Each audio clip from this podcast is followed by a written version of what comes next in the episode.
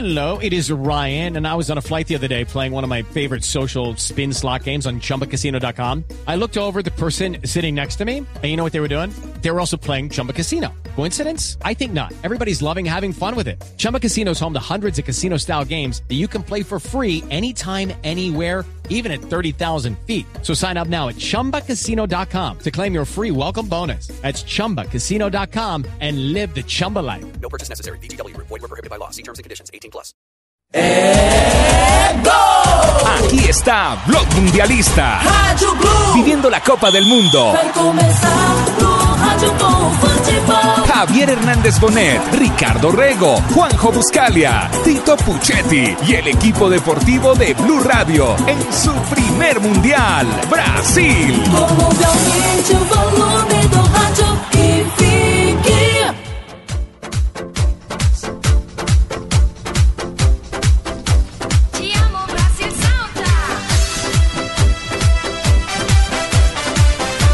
¿Qué tal? ¿Cómo les va? Muy, pero muy buenas noches para todos. Bienvenidos a Blog Mundialista con toda la expectativa que nos va generando la cercanía del inicio de los octavos de final. Por fin terminaron los partidos de la fase de grupos, una gran cantidad de partidos. Ya hemos transitado el 75% del Mundial. En días faltan todavía 15, o sea, estamos en la mitad en cuanto a días. 15 días para atrás, 15 días por delante. Hasta el eh, 14, hasta el 13 de julio, es más, más de 15 días, nos faltan todavía. Más de 15 eh, días y claro, conocemos un campeón mundialista. 17, 18 días faltan para la final del Mundial, pero ya se han jugado 48 de los 64 partidos. Es decir, el grueso ya pasó. A partir de ahora quedan los 8 encuentros de los octavos de final, luego quedarán 4 encuentros más de los cuartos de final, dos de semifinales, final y tercer y cuarto puesto. ¿Cómo le va Flavia? Muy bien, ¿y tú? ¿Vio que le dije Flavia? Sí, muy bien. Como usted Aprendiendo. quería. Voy aprendiendo. a- Y bueno, uno va aprendiendo a poco. Todo muy rápido me pasó. Ah, que bueno. llegué al Mundial. Pero bien, Tuve hay que, que, ser conocerlos así. a todos. Sí, pero las cosas son así en la vida. Le dije César Sanabria a Rafa Sanabria y se me No ofendió. importa. No, a mí no me ofende, solo que yo quiero que me personalices. No, no, no, claro. Vos, vos no, a vos no te ofendo, vos me retás, Ah, que es algo diferente. ¿No? No, no, no. Pero ven. Arrancaron bien, arrancaron bien. Sí, arrancamos bien, ¿no? Arrancamos. Primero round. Eh, hoy tenemos muchas cosas porque Juan Pablo Tibaquirá, quiero que me cuentes. Esta, esta música ya es muy vieja, ¿no? Para los. Sí. Sí, ¿no? Ya fue. Sí. Bueno, pero lo que pasa Pero que. es- son es lo como, que son como clásicos como Garota de Ipanema, que ningún brasileiro en sana conciencia aguanta escuchar. Claro. Es como para ustedes determinados tangos. Es cierto. A mí, a mí ahora de viejo me empezó a gustar Y el tango. para nosotros- a mí me fascina el tango, Y de para verdad. nosotros, vallenatos. Me encanta. Los vallenatos. Sí, a, los a- a- vallenatos. a mí me gustan Hay los. unos que uno no aguanta más escuchar, yo me imagino como colombiano, como La Gota Fría, por ejemplo. No. Por eso, o sea, pero es como un himno del país. Sí, como señora de Otto Serge.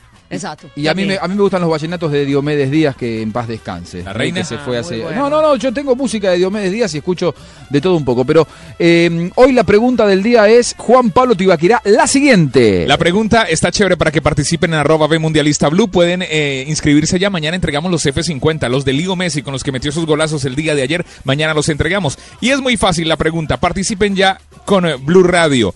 La pregunta hoy, para esta noche. ¿Quién es el mejor jugador colombiano en este mundial? ¿Quién es el mejor jugador colombiano en este mundial? Arroba B Mundialista Blue. Mañana entre los oyentes que están participando, que se inscribieron, que nos siguen en arroba B Mundialista Blue, vamos a entregar los F50 de Adidas y la próxima semana viene una sorpresa de Adidas increíble, Juanjo. Sí, señor. Bueno, hoy tenemos ejes temáticos realmente eh, interesantes. ¿Usted de qué nos va a hablar? Yo ¿O- quiero hablar sobre las ¿Cómo, cómo hay, curiosidades. cómo hay que tratarla? ¿De usted o de vos? ¿Cuál es la diferencia? Por su edad yo la trataría de usted. O sea, o sea, Vos yo me es- diga si me, yo voy a si me voy a enojar o no. No, no, por respeto. Por respeto. No, no haga eso. no. Listo, trátame como quieras. Lo que acaba de hacer Flavia fue increíble y esto no es televisión. Cogió Sí, su esto no es mate, televisión. cogió su mate, cogió la bombilla, que eso no se puede tocar, y cogió y movió como si eso fuera un moninillo todo el mate eh, con la bombilla. Eso no se hace, No, Flavia. una herejía absoluta. Dañaste, dañaste nuestro mate. Mi corazón, tú me tratas como me quieras. Tú me usteas, tú me voceas, tú me tuteas, como tú quieras. ¿Sabe por qué? Porque yo me siento inamovible, inamovible en donde yo soy y lo que sé. ¿Y la qué? Eso aí. Ah, muy bien, eso mismo. Eh, la pregunta del día entonces, ¿quién es Me el... perguntasse o que eu ia falar hoje e não terminei, terminaram Ah, diciéndote. ahora, eh, la pregunta del día es, ¿quién es el mejor jugador de, de Colombia en el Mundial? ¿Vos tenés una opinión al respecto? Sí, pues a mí me gustaba mucho Guarín. Claro que el último partido no fue tan bueno, pero yo aún tengo A vos te esperanza que Guarín sea Pero un buen a vos te jugador. gusta físicamente, Guarín. También. También. Las dos cosas. Las dos cosas. Pero ¿Cu- no, tú me preguntabas cuál era el tema. Yo hoy quiero hablar de las curiosidades del orgasmo masculino. Las curiosidades del orgasmo masculino. Claro, nosotros hablamos sobre la del femenino y me quedó en punta sobre el masculino. Es- Algunas diferencias. Es mucho más lineal el, el masculino. No, é muito mais complicado, sobretudo porque alguns homens se confundem com a temática. Confundem ejaculação com orgasmo, por exemplo. Não. ¿Son cosas diferentes? Claro, pero isso mais adelante. Ah, bueno, pero siempre nos deja... Tranquilos, así- não venham com ejaculação precoce no tema. ra- Esperem. Siempre nos deja expectante JJ, o no, con el- a la verdad me acaba de tirar un título, Flavia, que a mí me sorprende. ¿Qué pensás vos, JJ? No, siempre nos deja, nos deja sorprendidos con eh, el saludo a toda la mesa y con eh, la expectativa por octavos de final. Le tengo dos datos para, para empezar. Es la primera vez que África tiene dos equipos en octavos de final y esto ya es histórico para el continente negro. Eh, se repite la misma presencia de equipos por Europa, por Sudamérica. Aparecen tres centroamericanos, en el Mundial pasado fueron dos. Y Asia, que había metido dos el, semestre, el, el- Mundial pasado, no, no alcanza a meter clasificados en esta, en esta ronda. Y el otro dato tiene que ver con los debutantes. Son debutantes en octavos de final Argelia, Costa Rica y Grecia. Hay cinco equipos que ya estuvieron, pero nunca pasaron esa fase, que son Chile, Colombia, Nigeria, Suiza y Estados Unidos.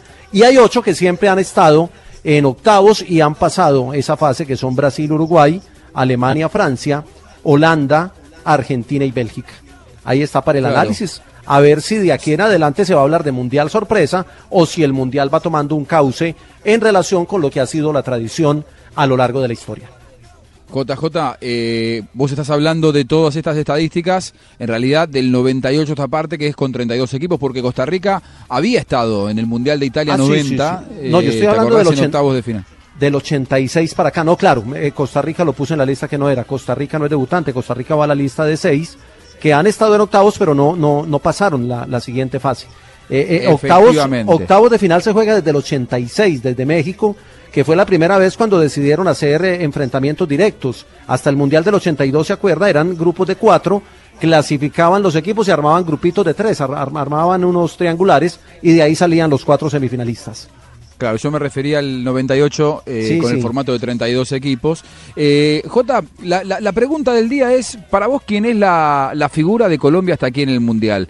La Danos, figura- danos tu punto de vista. la figura de Colombia estando en la cancha James y sin estar James, porque ah, incluso cuando no lo puso el técnico para darle descanso, se notó su ausencia. James es la gran figura del Mundial y para mí el gran volante de armado de este Mundial, el de más regularidad. Ha estado, y, el dato lo, lo- voy a confirmar con la estadística, de los, de los nueve goles de Colombia, James ha estado presente en ocho. No solo en los que ha marcado, ha hecho presencia, sino que en los otros ha hecho parte del colectivo del, de- o ha puesto el pase o ha estado en la jugada previa a la anotación. Mirá qué buen dato acabas de entregarnos, Jota. La verdad me- me sorprende, no lo había pensado de esa manera. Una jornada que estuvo marcada, sin lugar a dudas, por lo que ha sido eh, lo que ocurrió con Suárez. Esperábamos y ayer era uno de los temas que, que tratábamos, inclusive allí, aquí lo discutimos en, en el piso con, con Julio Ríos, el, el colega uruguayo, que él decía, no se lo puede sancionar si no se comprueba. Bueno, evidentemente la ¿Se le FIFA, más allá de que, claro, se le comprobó y la FIFA, inclusive recién hablaba con un par de, de- de colegas uruguayos, ellos por ahí más tranquilos de lo que eh, en este momento uno entiende eh, es un estado de crispación por parte de muchos uruguayos que consideran que los está perjudicando la FIFA, como ayer nos decía Julio Ríos.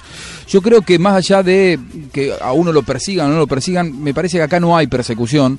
Me parece que aquí, al igual que como ocurrió en el Mundial de Estados Unidos en el 94 con Diego Armando Maradona, que para la FIFA en un control antidoping demostró que se dopó, era lógico que lo sancionaran. Le cortaron y- las piernas. Claro, dijo, me cortaron las piernas. Todo eso es eh, anecdótico, eh, si se quiere queda para el recuerdo como algo eh, llamativo y de formas eh, lo, lo recordaremos durante mucho tiempo. Ahora, si alguien se dopa, es lógico lo que lo sancionen. Y si alguien infringe el reglamento, como El jugador Luis que escupió Suárez, al árbitro.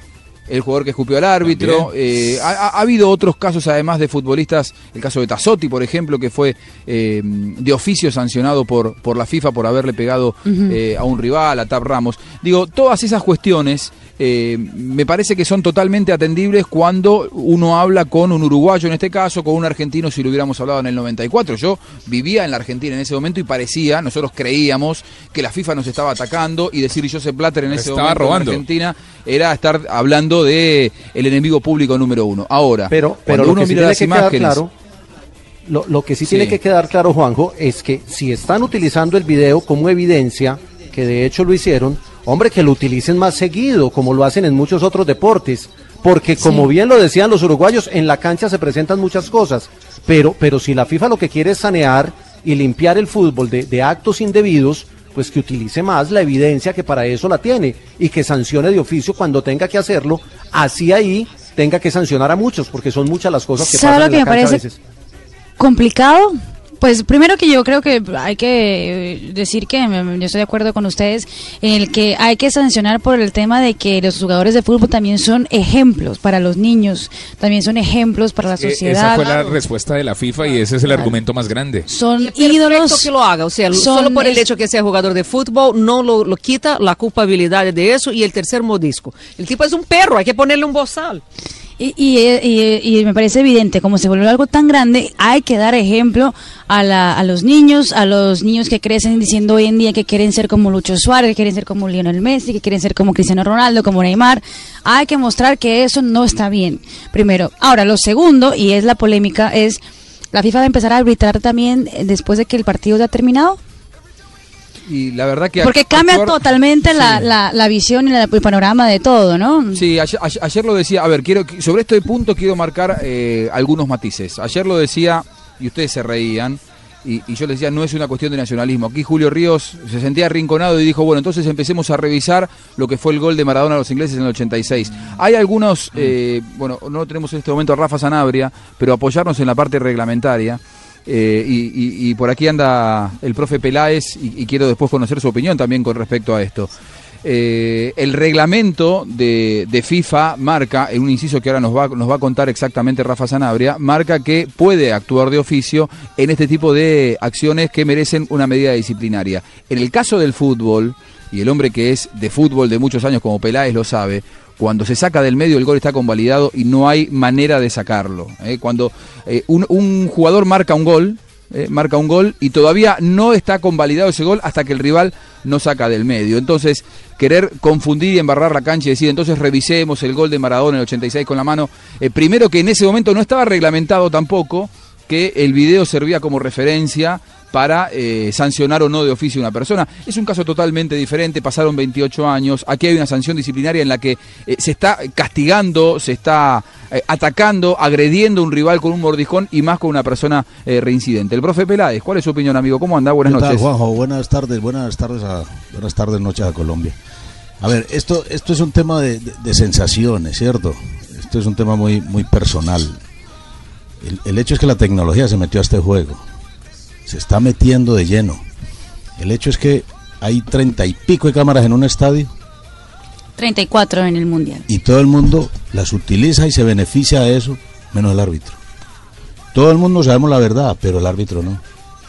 Por eso este tema del oficio, si el tema del oficio se va a utilizar mucho, es decir, algo que el árbitro no puede ver, pero que sí lo ven las cámaras y que está establecido en el reglamento que debe merecer una sanción, esto, esto, esto va a correr más.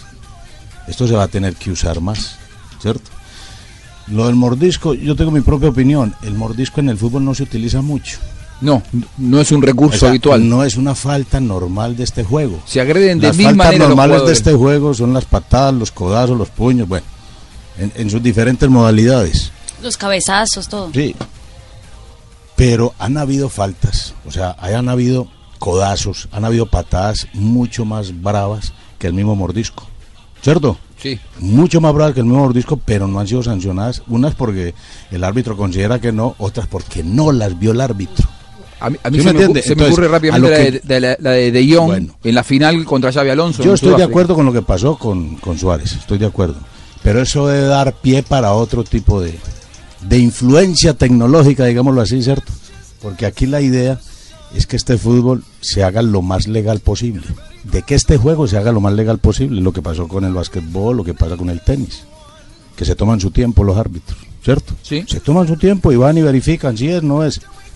Yo, yo no me atrevería a decir a esto porque, porque aquí hay mucha susceptibilidad en, en este juego porque la gente piensa que es que se va a tocar la esencia. No, para mí la esencia es, es cuando eh, va- van a cambiar el saque de banda de la mano al pie. Cuando a mí me dicen van a sacar de banda ya con el pie, ya, ya tocaron la esencia. ¿Cierto? Cambiaron la Pero regla. cuando al árbitro le dicen, hombre, aguántese 15 minuticos y, confirma, y confirmemos si sí es fuera lugar o no. A mí, a mí me parece que eso no toca la esencia.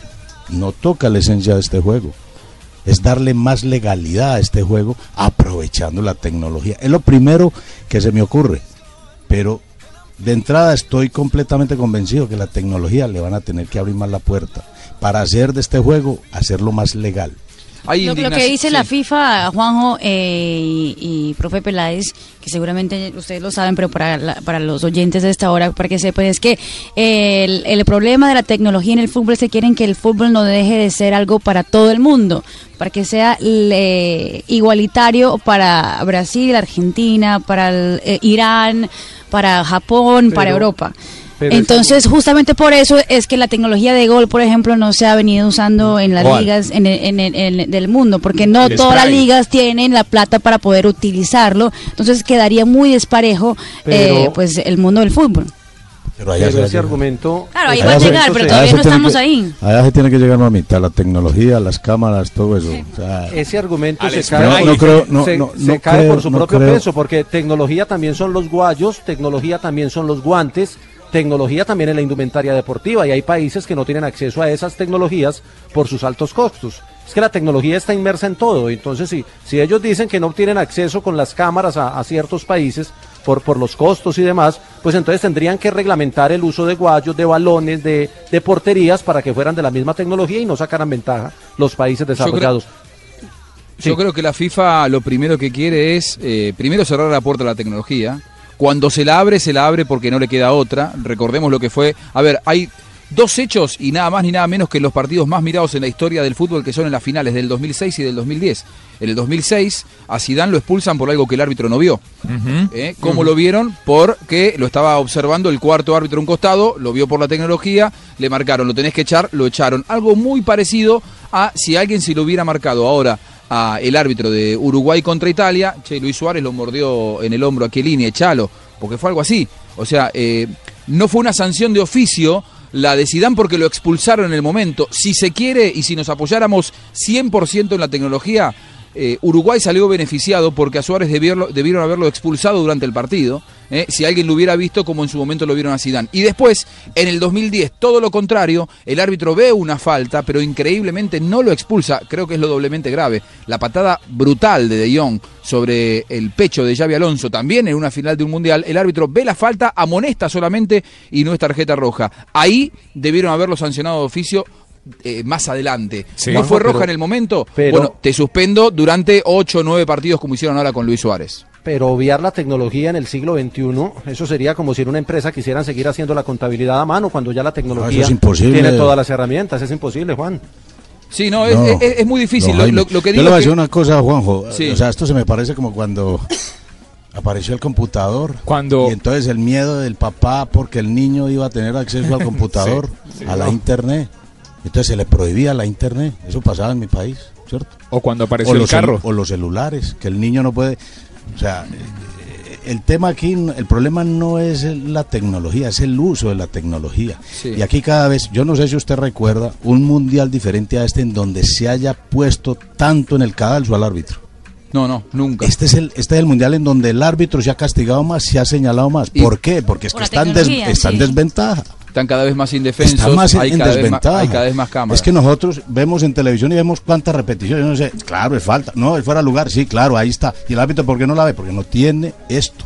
Porque no lo está viendo en repetición, no está viendo todo esto que podemos ver nosotros. El fútbol se volvió más rápido, el fútbol es vertiginoso, el árbitro tiene que tener tres ojos, yo no sé, o sea, correr, correr y correr y correr y correr y Ni correr. siquiera sería tan difícil, es simplemente poner un árbitro que esté viendo el partido por Sí. la tele. Como nosotros como vemos. nosotros vemos y que le avise por un por un radio y dice, eh, oiga, eh, Luis Suárez le mordió el, el hombro a Kelini, échelo. Ya, así. En este momento Luis Suárez está en un avión volando rumbo a, a Uruguay porque este es el otro punto. Eh, yo estoy de acuerdo con la sanción y lo he dicho públicamente antes. Si no lo hubieran sancionado me hubiera parecido una barbaridad. Me parece que está bien que lo hayan sancionado a Luis Suárez. Ayer muchos colegas uruguayos enojados decían no lo deben sancionar. Hoy, sí, sí, bueno, Imagínate. Julio Ríos. No, no, Eh, hoy también escuchamos en Blue Radio, en, en Mañanas Blue con Néstor Morales, a otro colega uruguayo, como que eso fue, y al presidente de Uruguay, a Mojica. Pero no hay tampoco, pruebas. pero tampoco para Claro. prohibirle la entrada a un estadio. Claro, bueno, pero eh, recién hablando con algunos colegas me decían, la verdad, estuvo bien que lo sancionen, eh, lo que hizo y siendo reincidente, eh, pero lo que sí decían es que quizás sean demasiadas fechas y que hay eh, un poco de saña al respecto. Sí. ¿Por qué? Porque no solamente lo suspendieron por nueve partidos oficiales, probablemente también se pierda la Copa América, sino que por cuatro meses no puede jugar en su club Liverpool. En algún momento se había informado inclusive que no podía participar de ninguna operación, que no podía ser transferido Negociaciones. en negociaciones de club a club. Esto aparentemente no está del todo firme y habrá que eh, estudiarlo en las próximas horas si se confirma o no. Pero lo expulsaron del Mundial. O sea, él no puede quedarse con la selección uruguaya, lo echaron de Brasil, se tuvo que subir un avión, volverse a Montevideo, en donde hay Hijos una bronca tremenda. En, en- recién hablaba Eso con sí me parece un poco exagerado. Sí. Es una cosa como si uno... Esa hazaña me parece No, que, sí, no. que, no, que, que no es necesaria, que tampoco no es un delincuente Luis Suárez. Eh, cometió un error, él es el que más gravemente lo está pagando, pero para echarlo y para no permitirle... primero, eh, a ver, no se le permitió que esté en el hotel de Uruguay, no se le permitió ir a ningún partido donde se presente la selección uruguaya en el Mundial, ni tampoco mientras dure la sanción, es decir, en los próximos cuatro meses y en los próximos nueve partidos, de acuerdo a lo que se cumpla antes. Entonces, ahí me parece un poco de saña, ¿no? Con, con, con Luis Suárez Atacan a la persona. que es un futbolista que ha cometido un error. Y hay otra cosa, y, est- y esto le quiero preguntar al, al profe Peláez como hombre de fútbol y a ustedes como psicólogas. ¿eh? Hoy cuando escuchaba eh, la sanción oficial o, o el vocero Habló de un, la psicó- FIFA, un psicólogo, claro, ¿no? Lo- lo pero es, sí, le habló, que habló que el tipo tenía un problema, etcétera y todo. Pero ahí yo me pregunté, o sea, durante toda esa etapa de entrenamiento, eh, uno entiende que siempre los jugadores tienen un acompañamiento psicológico. ¿Cómo que lograron pasar eso en blancas nubes? O sea, yo entiendo que ellos tienen que someterse a pruebas, acompañamientos, a terapias de grupo. ¿Sabés cómo son esos? Te lo, te lo contesto y, y seguramente el profe Peláez te lo va a decir. No existen. De verdad. No hay ningún- Entonces, no ¿para qué llevan psicólogos? ¿Quién eh, lleva psicólogos? No, llevan, cada equipo tiene, tiene un equipo de No, psicólogos. Brasil tiene un psico- una psicóloga. Psicólogo, eh, psicólogo deportista y todo, que No, incluso bueno, supuestamente hay bien. que hacer terapia de grupo Eso antes es- y después eso de los partidos. Eso, es en los, eso son los papeles. En la práctica, el mundo del fútbol es el más cerrado y Pero tenemos a un técnico. Muy arriesgado, porque tú puedes, por ejemplo, llevar una persona que tenga una personalidad psicópata. ¿Sabés lo que te dicen, ¿sabés lo que te dicen los entrenadores, al menos en la Argentina? El psicólogo soy yo. Yo soy el que sabe. Ah. Y ahí yo soy el pasan que cosas como esas. Estoy de Pasan acuerdo. cosas como jugadores que se escapan, que se vuelven todo Pero más. vos pensás que, que, eh, Suárez hubiera llegado, esto de que le quiero preguntar a ustedes, si hubiera tenido una contención psicológica, ¿hubiera llegado a esto Suárez a morder tres veces a un rival? Evidentemente ahí tiene No, un seguramente problema. no estaría convocado. Si tiene un problema psicológico, el tipo tiene que someterse a un tratamiento, tiene que tomar sus pastillas, lo que sé yo, pero no estaría convocado, no estaría La, haciendo parte la de la verdad del fútbol, Flavia, está dentro de la cancha, así lo ven los técnicos. Si el tipo te rinde en la cancha y hace goles todos los domingos, Claro. y bueno, puede tener un trauma psicológico. Que venga el psicólogo, no, no tiene ganas, se escapa, no quiere ir, bueno, no importa, que rinde el domingo, profe. Sí, el fútbol, Es cerrado al- al- al- a, a- sí, a la psicología. pero el fútbol debe de tender a ser una empresa. O sea, los equipos de fútbol tienen que tender a, a- a ser, a ser empresas. Y en las buenas empresas existe el departamento de gestión humana. Yo no sé cómo lo llamarán en Argentina. Recursos humanos. De talento humano, de gestión humana, en donde y Bienestar. me refiero y me refiero a esa labor preventiva en donde un club tiene divisiones menores y llegan niños. En Colombia los niños que llegan a los clubes todos tienen una cantidad de problemas carencias. Si no tiene el papá no tiene la mamá si desayunan no almuerzan. Bueno y el tema de la educación es enorme. Entonces ahí es tan tema- importante el psicólogo pero aquel psicólogo que que no se encierre en un salón a dictar conferencias, ¿no? El psicólogo que va a la cancha, el psicólogo que entiende un poco de fútbol. Y en ese tema, en ese tema formativo diría yo que es muy importante, como es importante el nutricionista o la nutricionista, como es importante también la trabajadora social. En ese, en ese aspecto formativo, divisiones menores de los clubes es fundamental. Ya a nivel de fútbol profesional, me parece que, como usted lo dice, Juan, es, es básico que el entrenador, el entrenador de hoy, que más que táctico, más que estratega, es un líder con condiciones, con una alta dosis de condición humana. Porque el, el entrenador de hoy tiene que establecer muy bien las relaciones entre el grupo y no y no la relación del grupo con el técnico, es del técnico con cada uno, son son relaciones individualizadas. Ya no son relaciones grupales como se hacía antes. Ya el técnico se tiene que bajar de ese pedestal en donde estaba encumbrado, en donde dictaba las reglas, decía que era lo que se hacía y todo el mundo cumplía. No, ahora es un moderador, ahora se comparten las estrategias y se, y se ponen a prueba en los entrenamientos junto con los jugadores. Me parece que el entrenador que no haga eso está condenado a salirse, a, la- a salirse del medio. Estoy de acuerdo con usted en parte. El psicólogo en el fútbol profesional. No, no, yo- para mí, a ver, yo creo que tiene que estar, ¿eh? Lo que pasa que digo, el, el, el, el ambiente del fútbol está cerrado históricamente. Los que tienen más mente abierta son los que van a ir ganando cada vez más terreno. Abrirle la puerta a la Exactamente, psicología. es como los médicos. Los médicos que han jugado fútbol o que han estado en el ambiente del fútbol se meten al fútbol tienen una influencia importante. O sea, tienen un entendimiento Claro. de este juego. Es como el dirigente. El dirigente que, que alguna vez jugó y uno ve dirigentes que jugaron fútbol Sí. manejando equipos y uno, y uno ve una mejor relación entre ese dirigente y los jugadores y los entrenadores. Hay una mayor comprensión en ese, en ese, en Sin esa, duda. en ese, en ese, en esa conexión, digámoslo así. Cuando usted le toca como entrenador un dirigente que no sabe de fútbol, que no, que no, que no entiende cuál es el jugador bueno o el malo, cuál es el mal equipo, Ahí- cuál es, ahí está el sí problema. que hay problemas. Es cierto, es un tema muy interesante, tenemos que seguir tocándolo en Blog Mundialista, tras la pausa, arroba B Mundialista Blue, mañana se van los guachos, tenés que seguirnos, y la pregunta del día, ¿cuál es el mejor jugador de Colombia hasta aquí en el Mundial? Lo quiero escuchar a Fabito Poveda que nos dé su opinión, pero hay muchos testimonios tras la pausa aquí en Blog Mundialista.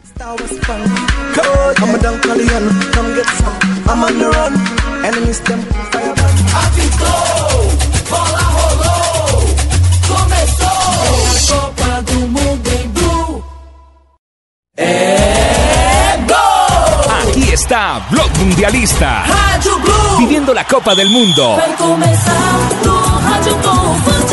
Javier Hernández Bonet, Ricardo Rego, Juanjo Buscalia, Tito Puchetti y el equipo deportivo de Blue Radio en su primer mundial, Brasil.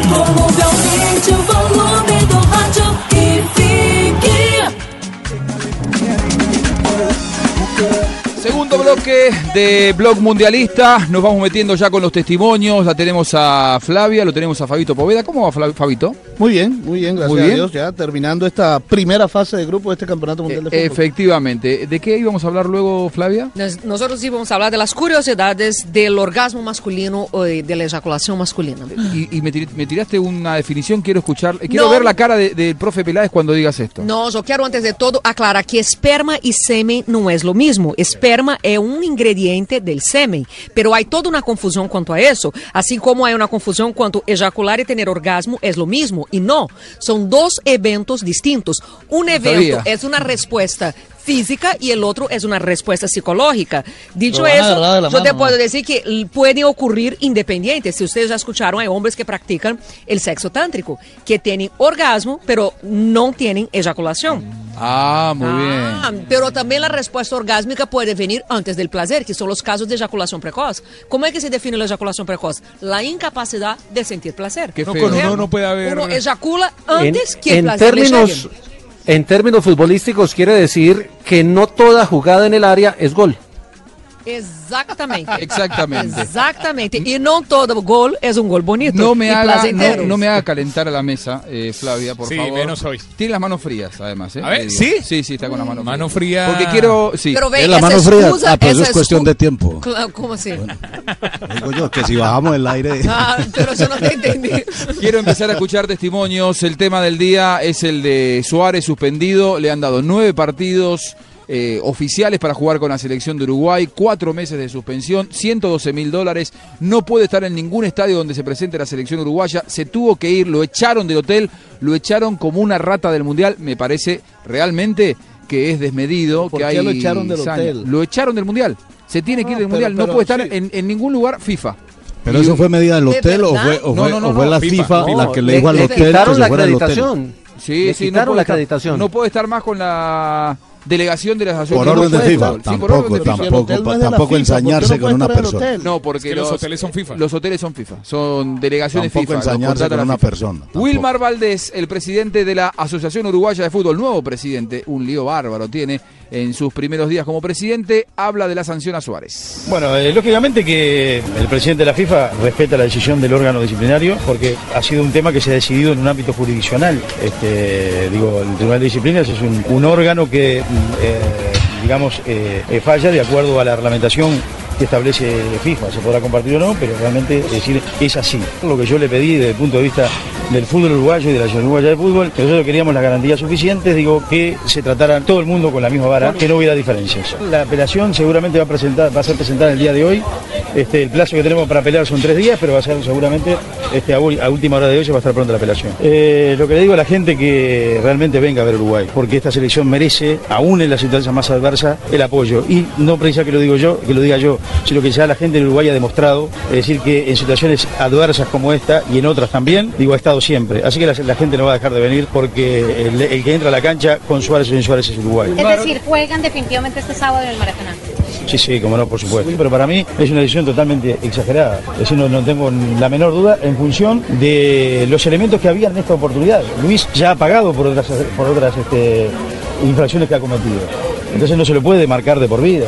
Es decir, es un, este, esto eh, eh, se fue a un tribunal, había un elemento de prueba, para nosotros no era con lo, lo con- contundente como para tener una sanción de esta, ni mucho menos. ¿Cuáles fueron las pruebas que presentó la FIFA como para tomar esta determinación? Un eh, video, solamente un video. En los árbitros, por ejemplo, no está reflejado ningún informe de los oficiales del partido, tanto árbitro como línea como eh, cuarto árbitro. No hay absolutamente ninguna mención, es decir, al hecho. Venga el jugador anímicamente. Eh, mirá, Luis, eh, yo no he tomado contacto con él, te lo voy a reiterar este, por, estar acá, por estar en permanentes reuniones. Digo sí con la delegación y verdaderamente él está muy afectado. Imagínate vos que él es un ser humano, no es una máquina, es un futbolista, vive del fútbol. Eh, aparte de vivir del fútbol, eh, es un hombre que siente el fútbol como pocos en el mundo. Entonces te parece imaginar que si a vos te dice que te sacan de un campeonato del mundo, que no puedes jugar por nueve partidos, se te termina el campeonato del mundo y además te suspenden por cuatro meses y además no podés ir a ver a tu selección, imagínate cómo está.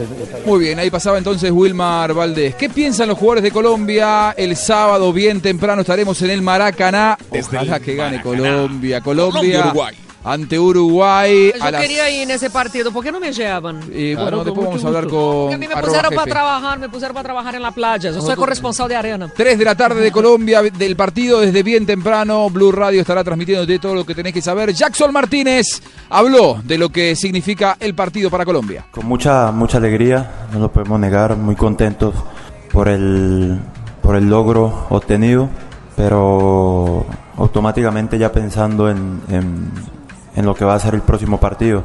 Sabemos que, que hemos hecho una, una gran labor, pero este camino todavía, todavía sigue, así que estamos centrados en, en preparar lo que va a ser el, el partido contra Uruguay.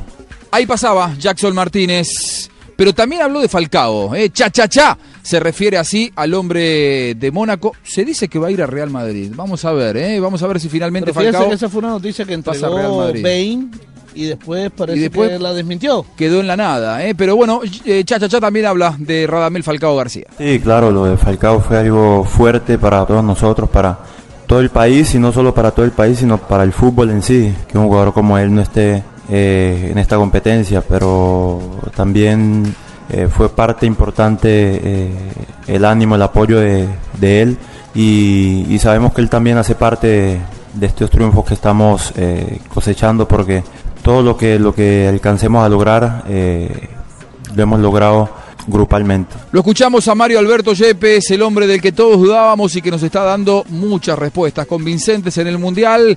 Habla Yepes, habla de duelo entre los sudamericanos, así nos habla entonces el hombre que sigue haciendo historia. Por condiciones de, de calendario nos toca enfrentarnos entre, entre suramericanos. eh, son cosas del torneo, pero, pero bueno, eh, sabemos que para nosotros el partido del sábado es un partido difícil, como cualquiera o como siempre ha sido enfrentar a Uruguay. Está bastante parejo en este momento la situación. Yepes los conoce bien a los uruguayos.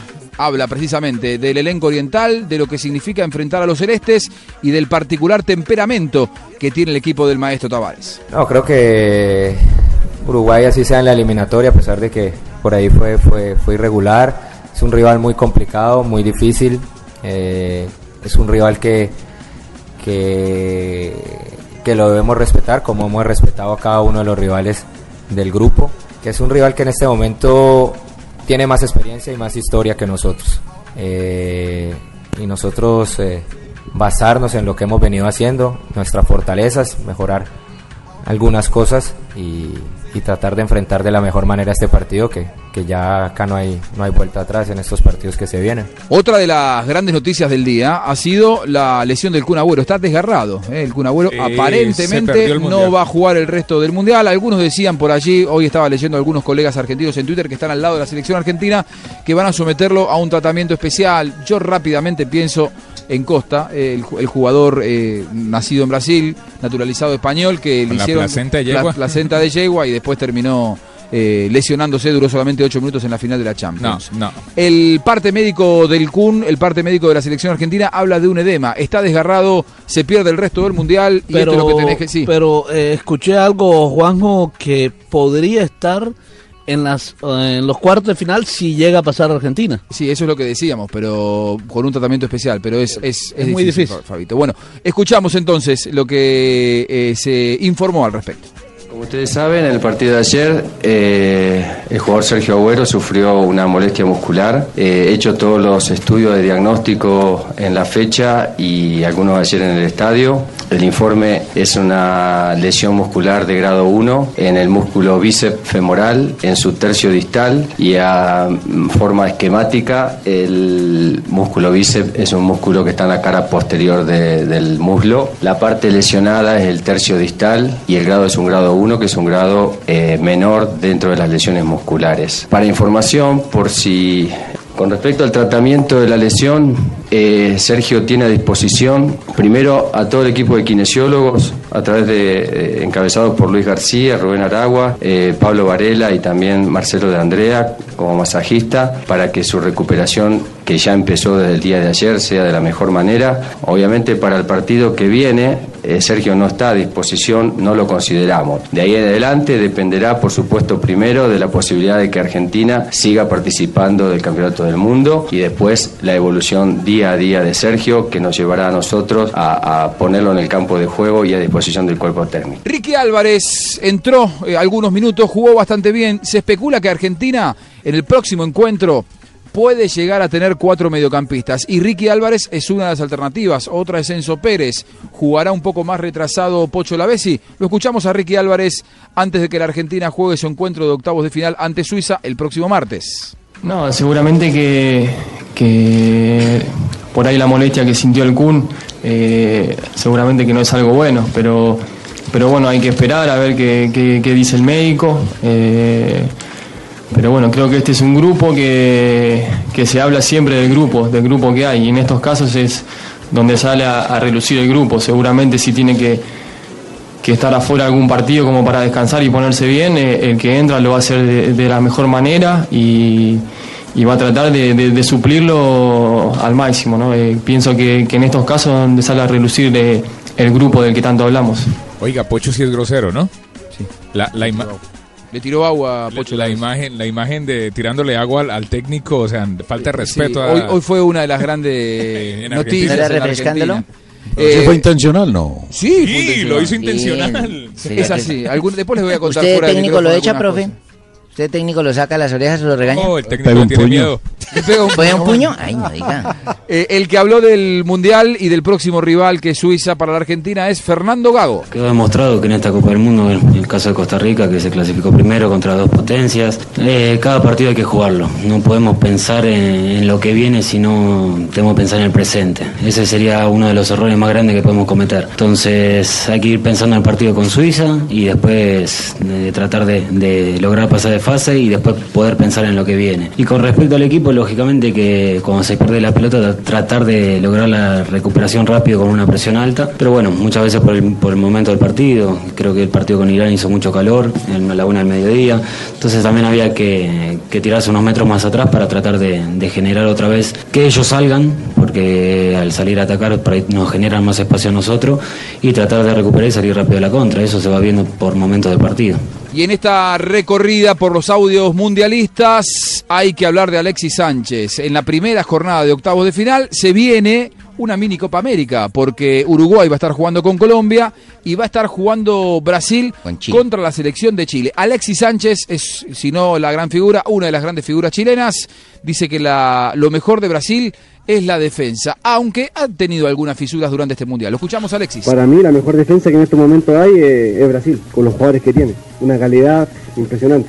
Y creo que con Neymar y con Brasil en general me siento, estoy, de verdad te digo la verdad, estoy muy contento de jugar con Brasil. Lo que me preocupa más es el arbitraje, pero creo que el día del partido el sábado va a ser una ambición que, que el que aguanta más, el que tiene la mentalidad de, llegar más lejos, el que, el que quiera ganar cosas importantes en la vida y creo que este grupo no todos podemos ser amigos, pero en la cancha se ve demostrando que- que corremos todo por todo. Yo corro por el por Guaso Isla, el otro corre por mí, yo corro por Edu, yo corro por el Mago Valdivia, por el Celia y, y ustedes lo ven como el Pitbull, es un perro dentro de la cancha y, y pone el corazón. Y creo que este partido es saberse con el que quiera ganar con el corazón y el que quiera llegar a la final. Muy bien, eh, ¿algo para decir, Flavia? Aliméntame, La tengo alimente- hambre. que la alimenten, Uy. tiene hambre. Arroba jefe. Aliméntame, jefe, voy que tengo hambre. Como esas Ya cosas anda, de arroba jefe por ahí.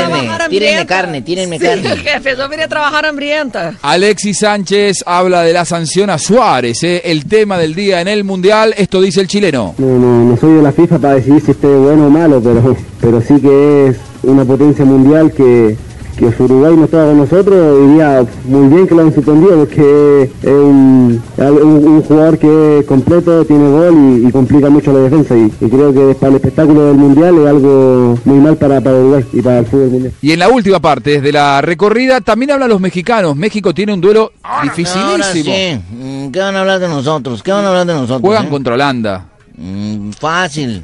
¿Cómo Mm, fácil? Facilísimo, papita pa'l loro. Somos más. Recuerden que somos más. Estamos regados por todo el continente. Bueno, Memo Ochoa es el mejor arquero del Mundial. Para mí sí, para mí sí. En qué bonita familia la Ochoa. En qué bonita familia. bueno, el, Mem- el Memo Ochoa, el hombre que estaba en duda y que el Piojo Herrera lo sostuvo como arquero titular, habla del trabajo que viene realizando el seleccionado mexicano. Ah, Bueno, pues hemos trabajado ahora en la cancha, hemos visto videos, yo creo que motivación no falta que nos motive el entrenador. ¿no?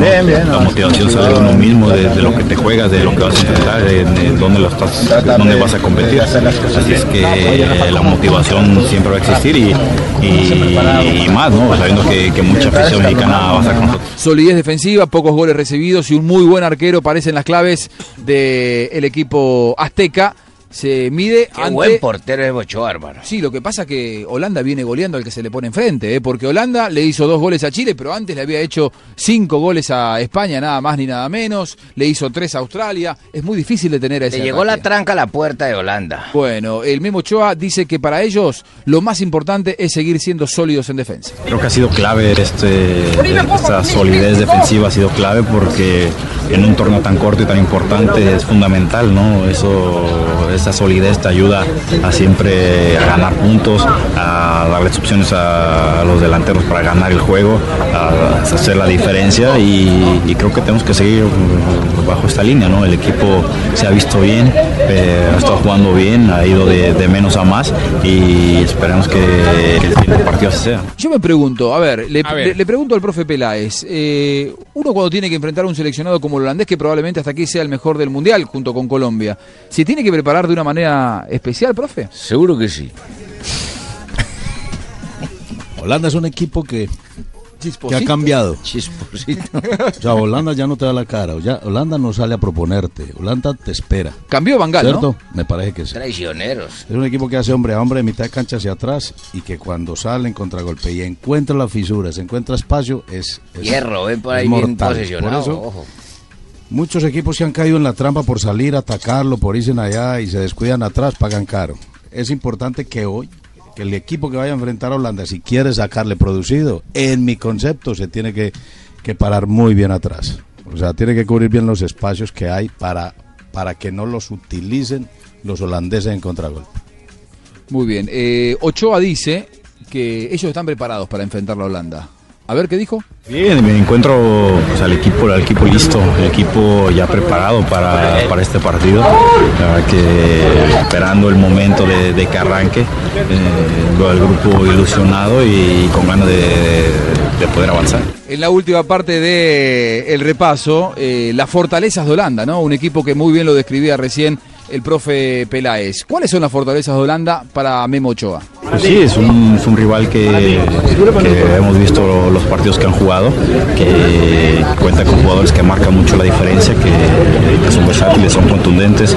Y bueno, pero, pero nosotros también jugamos, ¿no? También tenemos nuestras, nuestras virtudes y, y así como nosotros estar al pendiente, ellos tendrán, tendrán que estar pendientes de nosotros. Hicimos entonces la, la recorrida por lo que fue, por lo que fueron los testimonios. Eh, durante los testimonios nos introducía en el escándalo, eh, porque hasta aquí hemos hablado del desgarro de- del Cunagüero, de lo que fue la sanción a Suárez, y JJ desde Medellín nos decía algo que es muy cierto.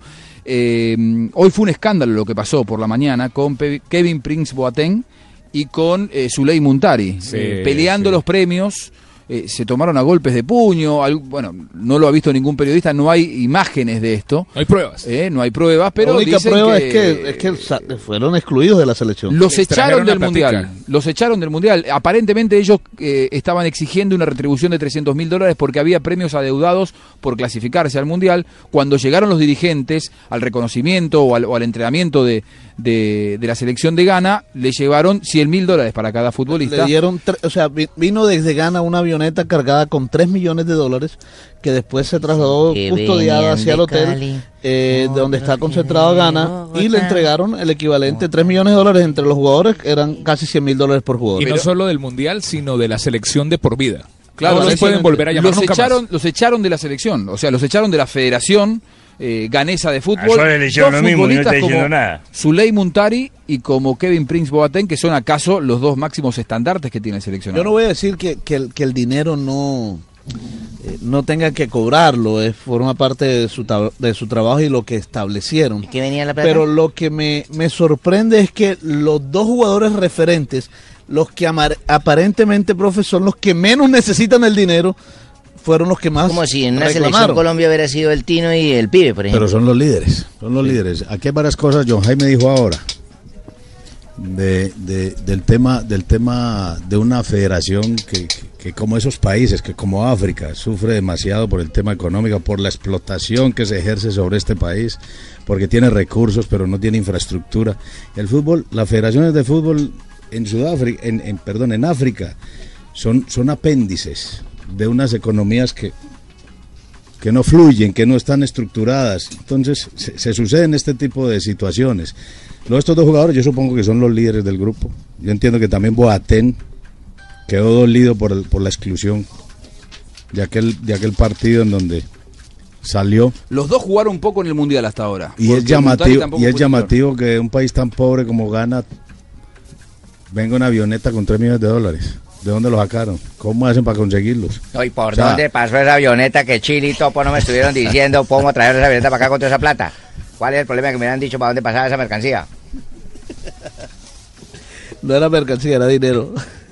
No, bueno, pero re- realmente, JJ, para conocer tu opinión, hoy ha sido No. un día eh, esca- escandaloso y Por todo. y- y por todo, ¿no? Por lo de Suárez pero- y por, pero sobre- si por usted estos le suma- particularmente. Si uno suma lo de Ghana con lo que pasó con Camerún antes del Mundial, que se demoraron un día incluso, llegaron un día tarde porque estaban eh, con el tema de, de arreglar eh, los premios, lo que pasó con los dos cameruneses que, que, que se dieron golpes en la cancha y donde la FIFA no intervino, cosa rara porque debió haberlo sancionado de oficio también, eh, entonces uno mira todo eso y dice, bueno, ¿y entonces el fútbol africano qué? Porque hace, hace 20 Ujú. años nos decían que, que África iba a ser el nuevo fútbol mundial y que iba a cambiar la historia y seguimos esperándolos. Ahora hay otro tema que tiene que ver con los africanos, con los de Argelia. Este sábado comienza el Ramadán, que es el mes sagrado de los musulmanes, que va de 28 de junio a 28 de julio. Y, y hoy en la rueda de prensa le preguntaron al técnico de Argelia que qué iba a hacer él, porque es que empieza el ayuno, ellos no comen durante un mes.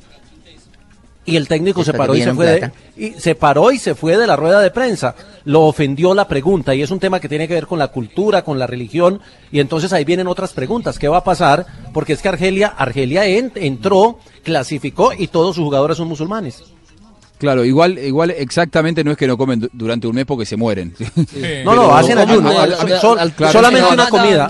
No, el, el ramadán es no, una comida al día. Ramadán Sí, comen, pero, pero, pero no comen. Después que el sol se pone. Claro, comen, comen de noche. Durante este- A- a- mientras esté el sol arriba no comen. A mí en, en aquel... También conozco otros que comen de noche, hermano. Sí, es cierto. Pero usted- en aquel pero usted se un- mundial un de futbolista sub-20 de Colombia.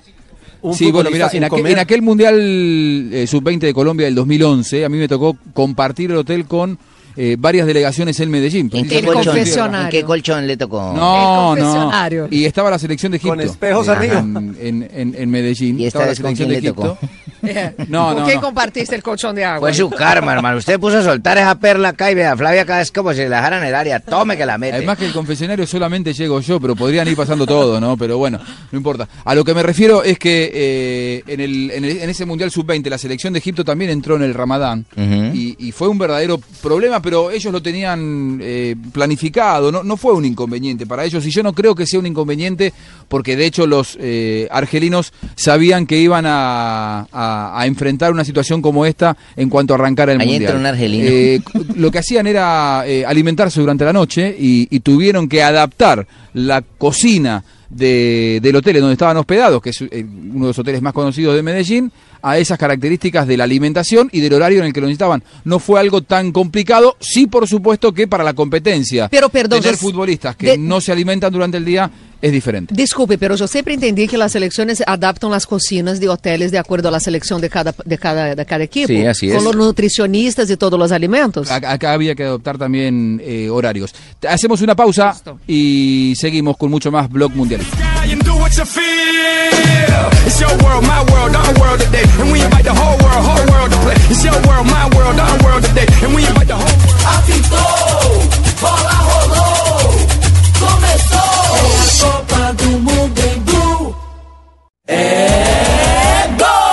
Aquí está Blog Mundialista. Viviendo la Copa del Mundo. Javier Hernández Bonet, Ricardo Rego, Juanjo Buscalia, Tito Puchetti y el equipo deportivo de Blue Radio en su primer mundial, Brasil.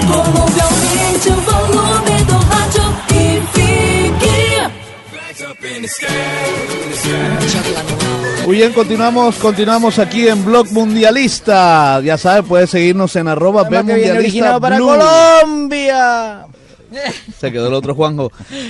¿Cómo están las redes sociales? La pregunta del día, Juan Pablo. La pregunta en arroba B Mundialista Blue para esta noche, ¿quién es el mejor jugador de Colombia en este mundial? Nos contestan y también eh, participan por los F50 que vamos a entregar mañana, los de Lío Messi. Alejandro nos dice arroba J Buscali, arroba B Mundialista Blue. James Rodríguez, Mauricio Levi dice...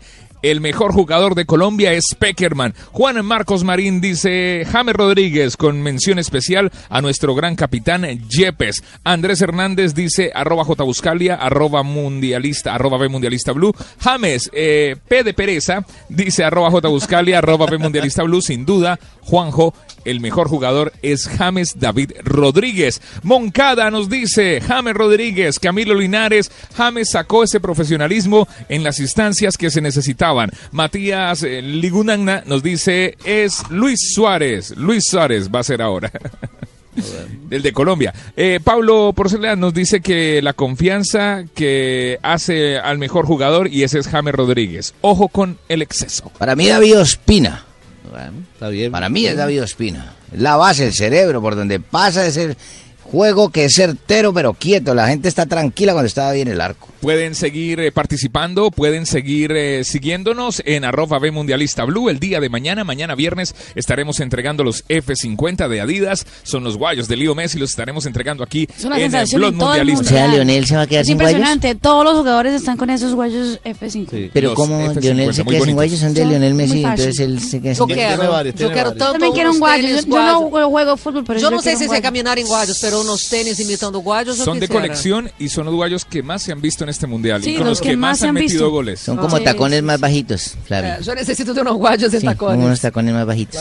bueno, estoy déjame muy seguir. intrigado déjame con seguir. Entonces, la ya hablé- diferencia entre já dos hablei para ustedes que esperma y semen no es lo mismo, ya les Estamos dije que orgasmo nosotros. y eyaculación es lo mismo, pero también yo quiero hablar de, para ustedes de los ingredientes del semen. Ustedes piensan que el semen solo tiene espermatozoides y no, tiene No. mucho más cosas en su composición, como ¿Qué por ejemplo, Vitamina C, No diga. cálcio, cloro, cloro. colesterol, ácido láctico, ácido cítrico, creatinina, fósforo, potássio, magnésio, nitrógeno, No. eh, sódio, vitamina B12 y zinco. Es un buen espere, alimento. Es un buen alimento. Es eso que yo iba a decir. O sea, hay mucha gente que se gasta no la sé. plata con suplemento vitamínico, pero en realidad no necesita. O sea, cuando uno necesita un Y fósforo no- para prenderla, y se no engorda. Porque yo les digo que muchas mujeres me escriben y preguntan, pero ¿tragar semen engorda? Claro que no. En media tiene como 10 calorías.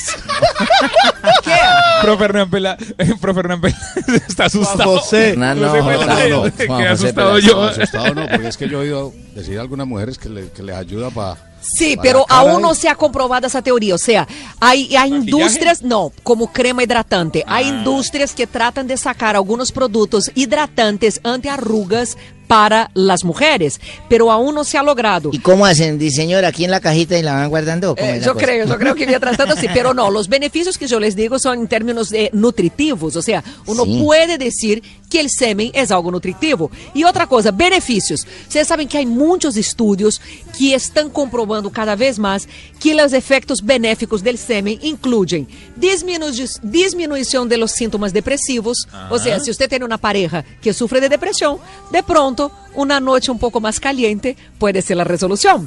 Otro, Ay, no. Repítame esa frase, espere. repítame esa frase. Este sufre de depresiones, a ver. O sea, la mujer, si tu pareja tiene depresión, si tu pareja está sufriendo de depresión, de pronto tú tienes la pastilla perfecta. Usted le puede colaborar Porque con cuando entra en contacto con la mucosa vaginal, hay una absorción inmediata de esos ingredientes que disminuye o, o tal vez atenúa la depresión. Esto Así se ha como mucho. Así como baja la tensión arterial, también diga. para los que tienen pareja hipertensa. Te puso Hay mujeres nervioso, que tío tienen la tensión muy alta y uno puede ayudarles a bajar la tensión con eh, los no vaya a las del Para, para la O sea que como dicen no, en Antioquia, como decimos en Antioquia, sirve hasta para remedio. Sí, hasta para Claro, porque imagínese una mujer con, con una depresión bien terrible. El tipo llega y dice, mi amor, venga, me inyecta, por favor. Y ya. Pero, Bar- y la mujer Barbarita. que llega y dice, hoy no, porque tengo Mire. dolor de cabeza. Y el tipo dice, no, yo te tengo la pastilla. Claro. Flavia, le, le he- le he tomado nota entre ayer y hoy. Vo- Voy a, voy a hacer el resumen, porque tengo el resumen. Mire, eh, el Yo resumen de lo que nos ha dicho Fal, de lo que nos ha dicho Flavia. Tienes que tomar nota porque yo quiero El- esas manitas ocupadas mire, mire mis conclusiones, Flavia. La primera es que el calentamiento no es para evitar los desgarres, sino los desaires. La segunda Ajá. conclusión es que el Muy timbre bien. no se toca sino cuando se va a entrar. La tercera, Exactamente. la tercera es que con las medias puestas uno las deja a medias. Y la Muy cuarta, bien, me gusta. la cuarta Ah. es que no toda jugada en el área es gol, que esa fue la con la que empezamos el programa. Y la quinta es que eso hay que tomárselo porque sirve hasta para remedio. Y la sexta, se le olvidó la otra, de cuando el timbre no hay, puede la opción de entrar No, por sí. el patio. Acuérdese. por el patio. Exactamente, barbaridad. Y también Por el hay solar, más. por el solar. Mañana deberíamos poner ese tema en Blog Mundialista para que participen en Twitter. La longevidad del semen. O sea, uno tiene muchas preocupaciones contra eso. Yo les digo que el esperma dentro del cuerpo de femenino puede, puede Ay, mantenerse vivo los espermatozoides hasta cinco días después del sexo. O sea, la gente que utiliza lo- el método de, ¿cómo se llama? El ritmo. de ritmo es muy arriesgado, pero también es interesante saber que el esperma no se mantiene vivo en superficies. Entonces, el cuentico de que quedé embarazada en la piscina, quedé embarazada en la tina Una del paja. motel, No, señor. es mentira. Es Una paja. mentira. No, tampoco. O sea, le- Sí, hay, pura un, paja. hay un tiempo de vida fuera de la super, en Si es que hay superficies viejas que no. novias que le dicen, no, mi ¿Por amor, qué ¿recuerdas neces- que estaba en la piscina? Eso Por- fue alguien que estaba por ahí. pum. Por eso necesita de mantener la temperatura. Entonces, ese cuento de que uno se, eh, o entonces como cuando se decía antiguamente Había. que las chicas se sentaban en el bus y se embarazaban porque Sí, se han carreta. sentado. Ay, Exactamente, sí, pura carreta. carreta. Tengo o una sea. pregunta. Solo una. Eh, sí, Pero está solo muy una. bien. ¿La masturbación es mala? No, para nada. Es No. más, tema para mañana. ¿Tema para mañana? Mañana ¿Hasta- hasta traiga qué la edad- tarea. hasta Juan Pablo, edad mañana traiga la se tarea. puede masturbar? Mitos de la masturbación. Tema para mañana. Ya me Mañana, gustó. mañana. Juan Sobre Pablo todo, mañana Flavia, traiga que tarea. ya tenemos aquí en Brasil eh, 16 días Pues, y encarcelados. y encarcelados. Encarcelados entre hombres. Yo ya dije que ustedes van a terminar diciendo, yo también te amo, mi amor. Fabito. Esa pose, además, porque cada vez que yo llego aquí, ustedes están más próximos, codo con codo, piernita con piernita, eso me preocupa. Mire, Fabito, cómo está encima de César Corredor ahí sentada. La pregunta, la pregunta. Barbarita, Twitter. cuídate. Yo no, yo estoy Cierra esas suyo. Mire, mire, contra, mire, estoy contra la pared, mire. La, Barbarita, mantégate ahí. la pregunta en Twitter, arroba B Mundialista Blue, para esta noche, ¿quién es el mejor jugador de Colombia en este mundial? Pueden participar, pueden eh, seguirnos en Twitter, arroba Mundialista Blue, y se van a llevar los F50, los guayos, los lindos guayos que se tomaron este Mundial Brasil 2014. Es muy fácil, vamos a arrancar a hacerle fuerza a nuestra selección que juega este sábado aquí en Río de Janeiro, en el Maracaná contra Uruguay. Más opiniones de nuestros oyentes.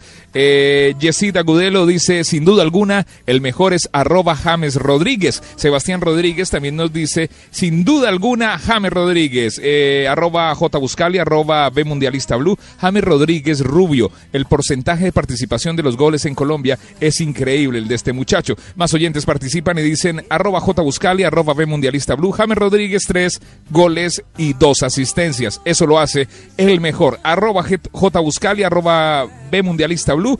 Ha sido trabajo en equipo. Pero el que se destaca es James Rodríguez. Desde Villavicencio nos saluda David Convita en Blue Radio, la radio del Mundial. ¿Cuántos seguidores tenemos ya en arroba B Mundialista Blue? Esto Como sigue 2000. creciendo. La idea es llegar a mañana a los 2000. Eh, vamos en 1321. Esta noche nos vamos a poner juiciosos a seguir arroba B Mundialista Blue. Y lo chévere es que se pueden llevar los guayos F50, los de Lío Messi, simplemente por seguirnos. Y además, la otra semana vienen muchas sorpresas para todos nuestros seguidores. ¿Y cómo se los van a ganar, Juanpa? ¿Cómo hace la gente para saber? Es fácil, se tienen que inscribir arroba B Mundialista Blue. Mañana tenemos una pregunta y así de fácil se lo ganan. Simplemente escuchar Blog Mundialista. Eso sí, los zapatos serán entregados una vez lleguemos a Colombia después que finalice el Campeonato Mundial de Sí, Fútbol. que vayan jugando sin ellos. No se preocupen por eso. Y los que quieren tener las historias, los que quieren saber sobre la, la historia de las copas del mundo, la historia de los mundiales, tenemos un DVD increíble desde 1930 hasta este mundial. Esos eh, DVDs los vamos a entregar entre nos- nuestros seguidores y son muchos. Entonces, así que pilas a seguirnos, arroba B Mundialista Blue. ¿Y la pregunta es fácil o difícil? No, facilísima. Barbarita. Ah, bueno. Que la idea es que nuestros oyentes se queden con los guayos. Hoy vamos a Entonces nos regalar quedamos DVDs. nosotras. Hoy vamos a regalar DVDs para aquellos que suban la camiseta de la selección que no sea la de Colombia. ¿Cómo así? Mejor, perdón, que sea la de Colombia. Aquí me escribieron eh, mal. Ah, bueno. Bueno, mire, eh, en el último bloque de día de hoy de en Blog Mundialista vamos a analizar lo que viene en este Campeonato Mundial de Fútbol. Sí. Ya se vienen, ya tenemos todas las llaves listas de estos octavos de final que comienzan pasado mañana, el sábado, con un día... ¿Ya no hay más yo, partidos? ¿Ya están los 16 listos? Ya hay 16 equipos listos. Ah. Y a partir del sábado, yo digo que el día sábado tenemos una mini Copa América porque juegan cuatro equipos suramericanos eh, que se van a enfrentar Salen dos. sí. Brasil, Salen Chile a primera hora. Sí. De ahí sale uno que me imagino que es Chile. Y después Sí, Luego sigue Colombia, Uruguay. Saldrá otro que me imagino que es Uruguay. a mordiscos. Y el domingo juega quién? ¿Y qué tal un partido Colombia-Chile en cuartos de final? Sería bueno que empezar por Brasil, pero pueden tener un árbitro en la final. El día domingo juega Perdón, Holanda, yo me perdí de eso. Ustedes, ustedes están determinando que Brasil va a perder. Luego se No, ve no, que ustedes no entienden nada de fútbol. No, Flaviecita, son Ay, Dios que mío, ellos dan. cómo es difícil hacer programa con amadores. El día domingo, ¿amadores? Sí. Ah, entendí otra cosa. El día domingo, Colombia, México y Costa Colombia Rica. vuelve y juega Perdón, contra Holanda, México. México, y Costa Rica, Grecia. Es que Anda esa palabra- México, sale México. Bueno, vamos Ojalá a... que salga Costa- y Holanda. Costa Rica, Grecia entra. No, ojalá Costa que Rica. salga Holanda. Tengo más un dato para ustedes sobre dígame. la temperatura. Ustedes saben que el esperma es producido en los testículos. Con el esperma. Y los testículos, sí, porque el tema de hoy Sí, es el ese, tema es- Barbarita. Sí, es que si llega la Y luz, los ahí tenemos esperma. ¿Cuál es la están af- temperatura? están afuera del cuerpo, no es gratuito, o sea, están ahí afuera por una razón, porque hay que mantener la temperatura más baja para que se mantenga su conteo alto. Se ha visto hoy en día muchos hombres con bajo conteo de espermas porque ponen el laptop, la computadora sobre el regazo y se calientan literalmente los huevos. Y en el Ay, momento en que se calientan los huevos, se fríen los espermas. Entonces un hombre que está con dificultad, claro, entonces, ojo, señores, si ustedes quieren mantener su conteo de esperma bien saludable, no utilicen computador en el regazo. Y los que utilizamos el celular que vamos manejando y lo ponemos aquí. Pero tú pones en la, entre las piernas en modo vibrador. Sí, No, no, no, así. raro. no, vibrador, para no, lo pongo- vibrarlo, no, lo para pongo- vibrar los testículos. No, lo pongo normal, compito, pero lo tengo ahí porque tengo que estar eh, Pues no escribiendo. debe, no debe. Hay que acordarse que los testículos están afuera del cuerpo y el esperma porque necesitan tener una temperatura más baja que la temperatura corporal. Ve, no O sabíamos sea que si uno, si uno pone el computador en las La piernas se le resetea. baja, del, del cuerpo más o menos 36 grados, entre 35 y 36 grados, y ahí tiene que tener entre 28 grados y 25. ¿Cómo dice JJ? No, que si ¿Cómo uno es, pone el computa- eh, eh, si pone el computador entre las piernas se le resetea. Sí, Sí, se le resetea sí, todo sí. y pierde la información, sí, eso es que es peor. la información se queda O sea perdida. que los espermas de Ona deben ser añejos. Viejos ya. Como el vino. Ah, no, no, Debe ser. Ahora que venga le preguntamos. No, y ese ponía Bueno, era la máquina de escribir y se aporreaba. El día sábado tenemos transmisiones especiales. Arrancamos desde muy temprano con Brasil, Chile y después un cubrimiento increíble el que tenemos aquí en Río de Janeiro, Colombia, Uruguay. El relato de este partido es de Carlos Alberto Morales. No se lo pueden perder aquí en eh, Blue Radio, la radio del Mundial. ¿Qué tal si hacemos una pausa? Sí, Sí, ya vamos a hacer, por eso ya vamos a hacer la pausa y por supuesto cuando volvamos vamos a hacer un análisis con el profesor Juan José Peláez de estos enfrentamientos que vamos a tener en octavos del Mundial. Comienza otro Mundial. A partir del próximo sábado comienza el verdadero Mundial para muchos, ya el enfrentamiento directo, muchos se irán a casa, muchos se van a quedar y ya empezaremos a saber cuáles son ahora sí los principales candidatos para quedarse con este eh, galardón de la Copa del Brasil y. Colombia. Yo digo que Brasil se queda en primero como campeón y Colombia como segundo. No, no pueden.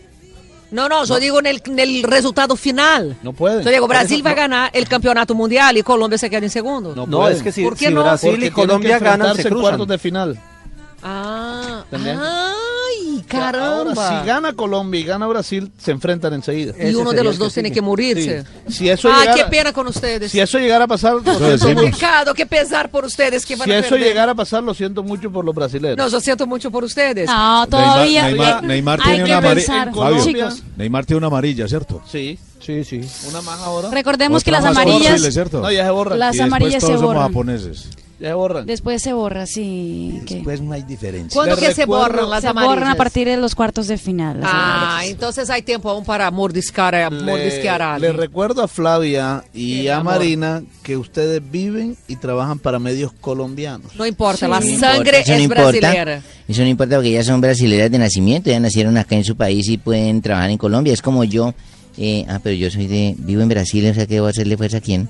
A Brasil, Barbarita. No, yo nací en Colombia. Sí, yo soy tu sangre es colombiana. colombiana, Sí, sí, no, entonces voy por Colombia. Pero, Pero yo les cuento antes- una cosa, que mis hijos son brasileños y no están haciendo fuerza por Brasil. No, es Yo que casi ¿quién le los matan. fuerza Esos chinos son inteligentes. mi hijo estaba con España hace cuatro años y ahora está entre Argentina y Holanda. Y yo estoy que lo echo de la casa. Échalo de la También lo casa. echaría. Estoy que Es que he una cosa, yo pensaba que ibas a decir que estaba con Colombia, pero está con Argentina y Holanda, no. mejor, Ay, mejor no. que lo- la, la gente de hoy, la gente joven de hoy no obedece a banderas. Sino al fútbol. al fuego. Lo que le O sea, gusta. la esencia del juego y ellos Sí. identifican quién juega bien al fútbol y ese Sí, siguen. Bueno, yo O no sea que sé. los niños de Flavia son inteligentes. o sea que Flavia no lo es. Muchas gracias, Los- Barbarita, por el comentario. dije- Pero antes de pelear, antes Dije de pelear por ese partido Brasil-Colombia, porque no los brasileños tenemos que primero enfocarnos en Chile y los colombianos primero Uruguay. tienen que enfo- enfocarse en Totalmente de Uruguay. acuerdo, ¿sí no? Entonces, Pero Marina, ¿te da susto con, con Chile?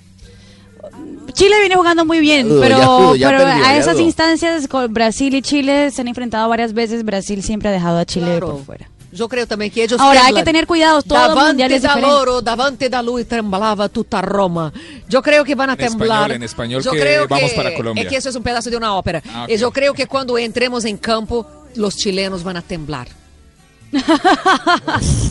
Yo, yo quiero invitar a nuestra ingeniera Beatriz nada más para que ella nos diga el corito que escuchó en el Maracaná el día que jugaron Argentina. Ay, sí, Bosnia. ingeniera, venga. Cuéntenos cómo fue el verdad, corito. No, porque yo torzo por el Brasil. No, pero nada más, yo, yo nada más quiero que usted Ya repita aprendió- el ya aprendió corito. portugués. Que ella el dorso, que ella el torso lo muestra Yo por nada más quiero que usted repita el corito, ingeniera, por favor. Que ella el dorso para- lo muestra ¿Cuál por era? Yo, yo estaba ahí también. ¿Cuál era de todos ellos? Y de la mano de No, no, no, ese no, ese no, ese no, ese no, ese no, ese no. El dedicado a los brasileros, por favor. Que vamos a ser campeones en la tierra de Pelé. Brasilero, qué amargado se que vamos a ser Campeones en la tierra de Pelé. Mira, antes va a ser campeón Colombia antes de ser campeón Argentina en el Mundial, Ojalá, verás. Dios te oiga. Sí, seguramente. verdad, Y los argentinos están muy alzados. Ellos se van a bajar ya, ya de ese bus. ¿Cómo, ¿Cómo se aprovecha que no está Juan José aquí? Vamos a una Pero pausa y ya. yo, acordate, ¿qué es Ah, lo que sí. tienen con los Los argentinos ahora brasileños- mismo? ¿Cuál es el problema? No tengo ningún problema con ustedes. ¿Qué es lo que pasa con ¿Qué es Argentina? lo que ¿Por qué pasa? no podemos quedar campeones Cantemos acá si ya lo canta hizo Uruguay? en el Fan Fest, los brasileños. ¿Qué cantan? O Argentina, pode esperar que a sua hora vai chegar. Oh, Argentina, No, sigan cantando, sigan cantando, chicas, sigan cantando y va a ver lo que les va a venir encima. Llegó la hora de la pausa y ya volvemos en el último bloque de Blog Mundialista. Hacemos una pausa porque la que va a ganar es No se Colombia. olvide el nombre del programa, El último bloque ¿A dónde estamos? Bienvenido, estás en Río de Janeiro. Hoy Brasil, es el universo, 26 de junio de tierra 2014. Como te dije, de Flavia, 16 días. 16 días aquí. Vía Láctea. Ah, Ahí para estamos. terminar enamorados. Que es de ustedes. Barranquilla era igual. Hacemos la pausa, ya regresamos. Colombia es la que va a Los ganar. primeros matrimonios gays van a salir de acá de esta cabina.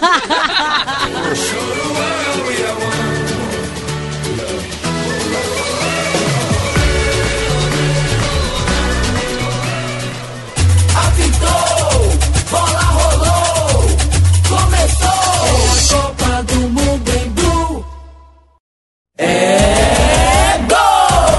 está Blog Mundialista. Viviendo la Copa del Mundo. Javier Hernández Bonet, Ricardo Rego, Juanjo Buscalia, Tito Puchetti y el equipo deportivo de Blue Radio en su primer mundial, Brasil.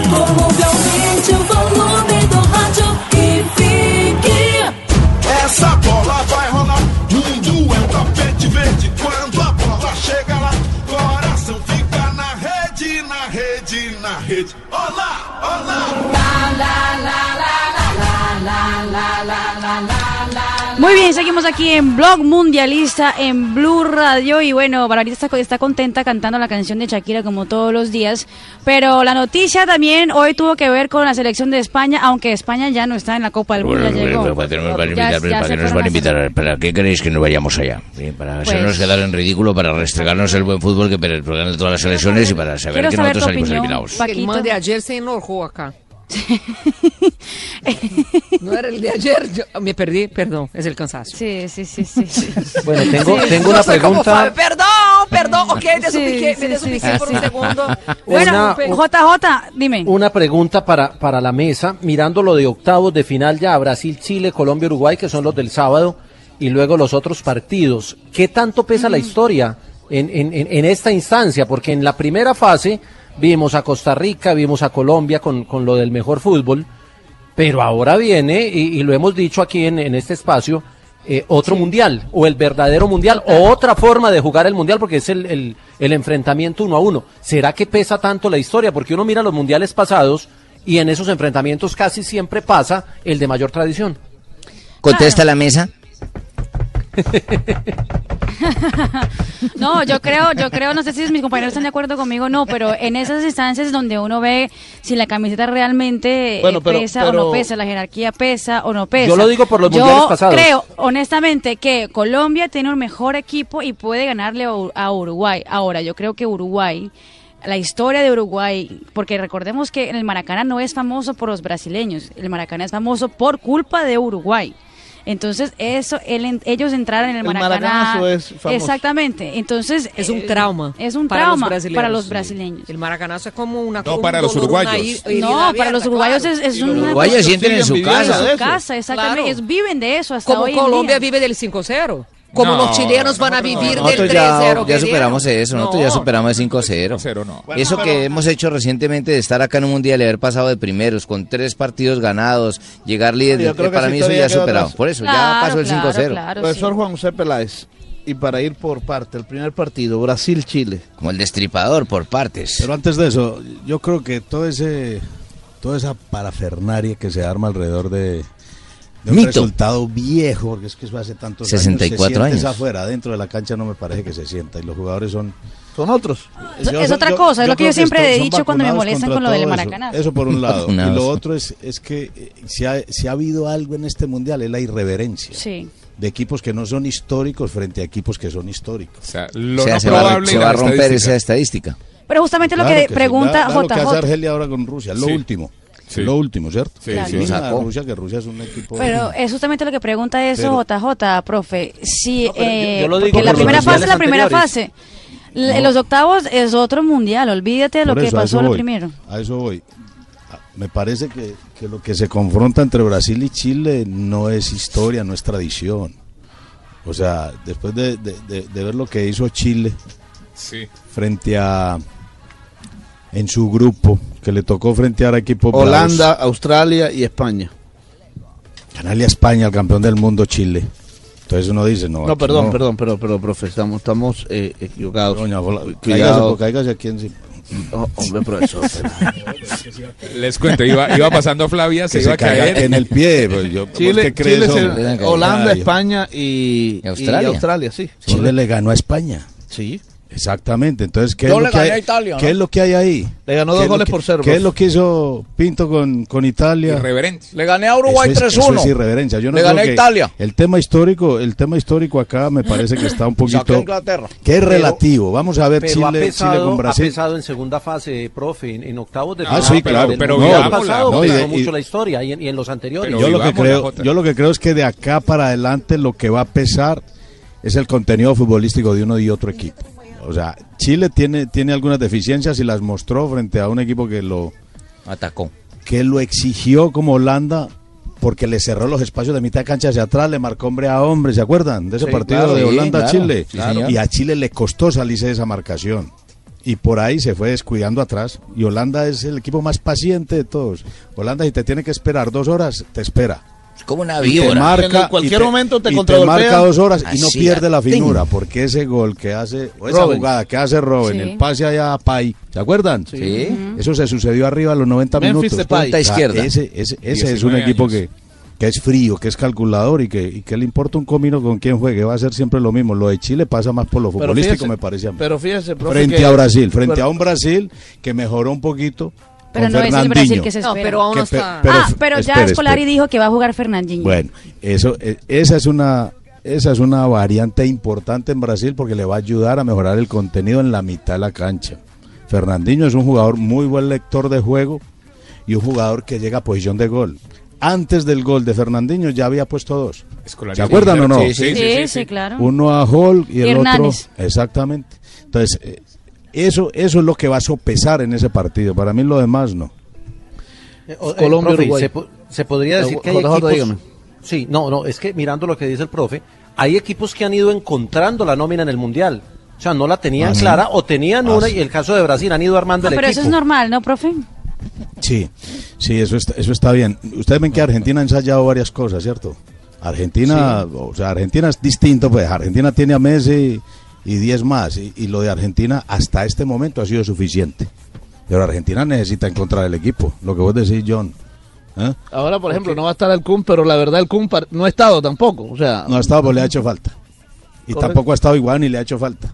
Acuérdense de- Sí. del Kun Agüero O sea, que y le va a hacer Higuaín- falta, entonces, el- e Higuaín en la, en la eliminatoria, ¿se acuerdan? Sí, claro. De, que, de, que- Claro, de un equipo aceitado, exactamente, un equipo aceitado, esa trilogía arriba era brava y Di María aparecía de atrás, de atrás para adelante y le metía ritmo y, y verticalidad a ese Ujú. fútbol. Pero hoy, en este momento, ese, es- eso que hizo en eliminatoria ya no sirve y, y lo que dice yo no lo ha podido encontrar. ¿Cuánta falta está haciendo, creo yo, yo?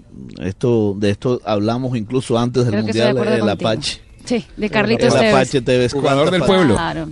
Bueno, pero es que, eh, profe, qué pena, pero eh, vamos a hablar de España porque yo tengo una pregunta para hacer justamente a, Ah, bueno, a ti, sí, profe. antes de Peláez. seguir con la- los ¿Crees- enfrentamientos directos. ¿Crees que la noticia del crees, día de dile, hoy... tú crees? ¿Crees que la noticia del día de hoy de que Vicente del Bosque se va a quedar en la selección española hasta el 2016 es favorable o no para España o favorable o no para el técnico? Porque hay muchos que Listo, dicen pero- que después de ser campeón un técnico tiene que salirse y decir, ya, me, ya fui campeón, muchas gracias, apago esto y que venga otro.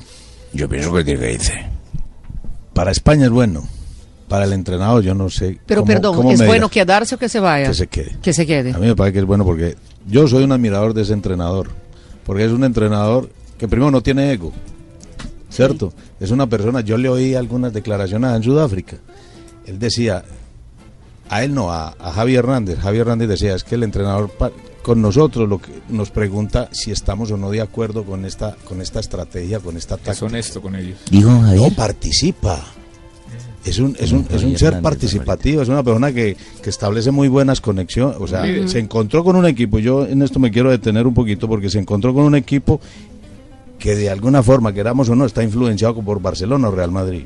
Es que España, la base es Barcelona y Real Madrid. Sí. Y Barcelona venía así.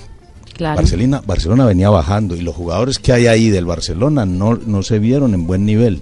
Y ese- Aparte de eso, espérame Flavia, aparte de eso, España no hizo el recambio en lo táctico, me parece a mí. Mm. O sea, porque siguió defendiéndose como se defendía el Barcelona, con dos defensas, quizás un volante en la mitad de la cancha y no retrocedía. Entonces ahí se le dio mucha papaya. ¿Se acuerdan quién le metió cinco? Holanda. Holanda. Ajá. Un equipo contragolpeador, mortífero, que sabe atacar los espacios. Que no Y necesitó mucho la tenencia de pelota para ¿Se poder... acuerdan que es, Barcelona se defendía así? Con dos y con, y con tres nomás, pero no retrocedía y no se replegaba rápido. ¿Se acuerdan que Barcelona atacaban, perdió tome. por allá, que, que el mismo Drogba los atacó en ese Chelsea? El, el- Ah, bueno, el- eh, ¿Se el- acuerdan el- del Milan? Claro. Bueno, hay antecedentes y, y- y después Guardiola dijo, no, yo mejor me voy porque yo no quiero sacar a mis amigos. Sí. Eso que yo le iba a acuerdo. preguntar, o sea, Pepe Guardiola, ¿qué? Al fin, entonces debería haberse quedado, porque nadie No, aprovechó yo a no. Pepe. No, no, porque Lo que nadie pasa es que se llega, a Pepe se llega a Guardiola. tener tan buena relación y, y- y- y aquí y aquí yo tengo que Y mire- y dar mire- mi opinión. Déjeme yo, Fabito, lo último. Es que para sacarle lo máximo a los jugadores, futbolísticamente hablando, hay que armar un muy buen grupo de amigos.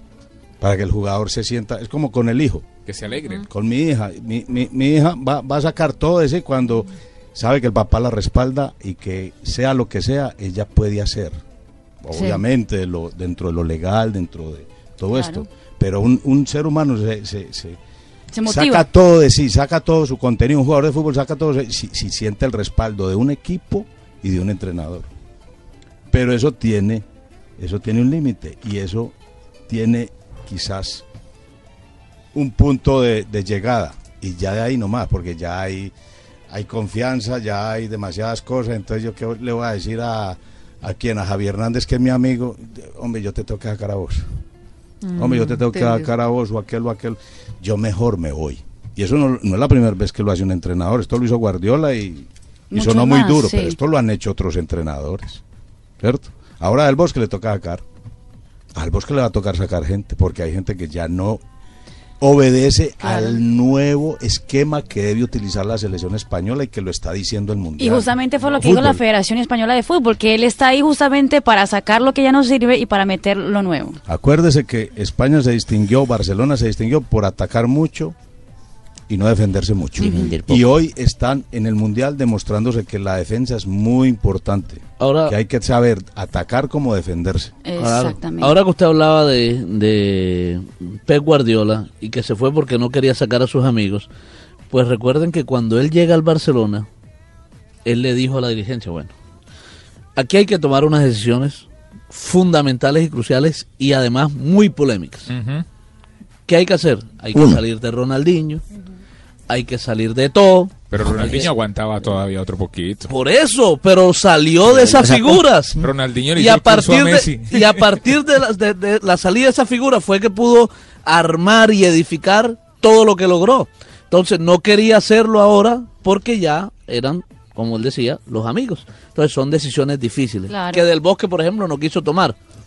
Ahora, Exactamente, o, exactamente. o es que Del Bosque sí tenía otras opciones, porque es que Porque también yo- diremos, claro que había sí, otras opciones. Claro que tenía otras opciones, pero, pero él no podía. Él, él- él- él Lo- se lo tuvo que que pasa es que sacrificar fue- un poquito. El hombre es viejo zorro. Lo- lo Claro, pero no, no, de- no les parece que... Dime, Fabito. Eh, perdón, No, JJ. no, iba a decir que uno de los pecados de, de Vicente del Bosque fue llevar eh, jugadores, no haber hecho relevo generacional, porque uno mira a Inglaterra y esta Inglaterra eliminado y todo llevó cinco o seis muchachos de 21 o Ya tiene la 22 base. años que son el equipo para el mundial que viene. Claro, y Claro, ya, y ya claro. tiene la base para la Sterling. Eurocopa. Eh, o sea, Eso que vos decís, o sea, es beneficio de inventario. Eso, esa cantidad de jugadores jóvenes, sabíamos porque era un equipo en transición. Pero Sterling, que no iba a dar en este- buenos. Exactamente. Bueno, Lo que pero- pasa es que este- esta España, eh, profe, también, aún así con estos jugadores, o de- hablemos del Barcelona, que es la base de España. Este Barcelona, aún con estos jugadores que ya están de salida, digámoslo así, no ganó nada, pero fue protagonista en la Liga, fue protagonista en la Champions League, fue finalista de la Copa del Rey, o sea, Y es el campeón de Europa. y es el campeón de Europa. Y mira lo que hizo hace poquito aquí en la Copa Confederaciones también, que fue, pues, hizo, hizo un Claro. buen papel. Pero mira Entonces, que ya- por eso le digo, tenía otras opciones, porque es que también tenía unos jugadores que, aunque no era lo grande Claro. que fueron, eran jugadores que... Pero ya- Pero, mi- pero si miramos quiénes, quiénes hicieron los goles en, Bar- en el Barcelona en, en esa temporada, Leonel Messi, Ale- Alexis Sánchez, Están hablando y de eliminados, pues hablemos de que no Uruguay. están en la selección española. ¿Qué hablan de Uruguay? Es cierto. Exactamente. ¿Y quién los eliminó a Barcelona? ¿Quién quedó campeón de la Champions y quién quedó campeón de la Liga Española? Atlético Dos Madrid equipos y Real. que basaron su, su tema táctico en la defensa. Sí, el Simeone se metió atrás. ¿Quién lo sacó? Ancelotti y Simeone. Profe, ¿y cómo ve Colombia-Uruguay?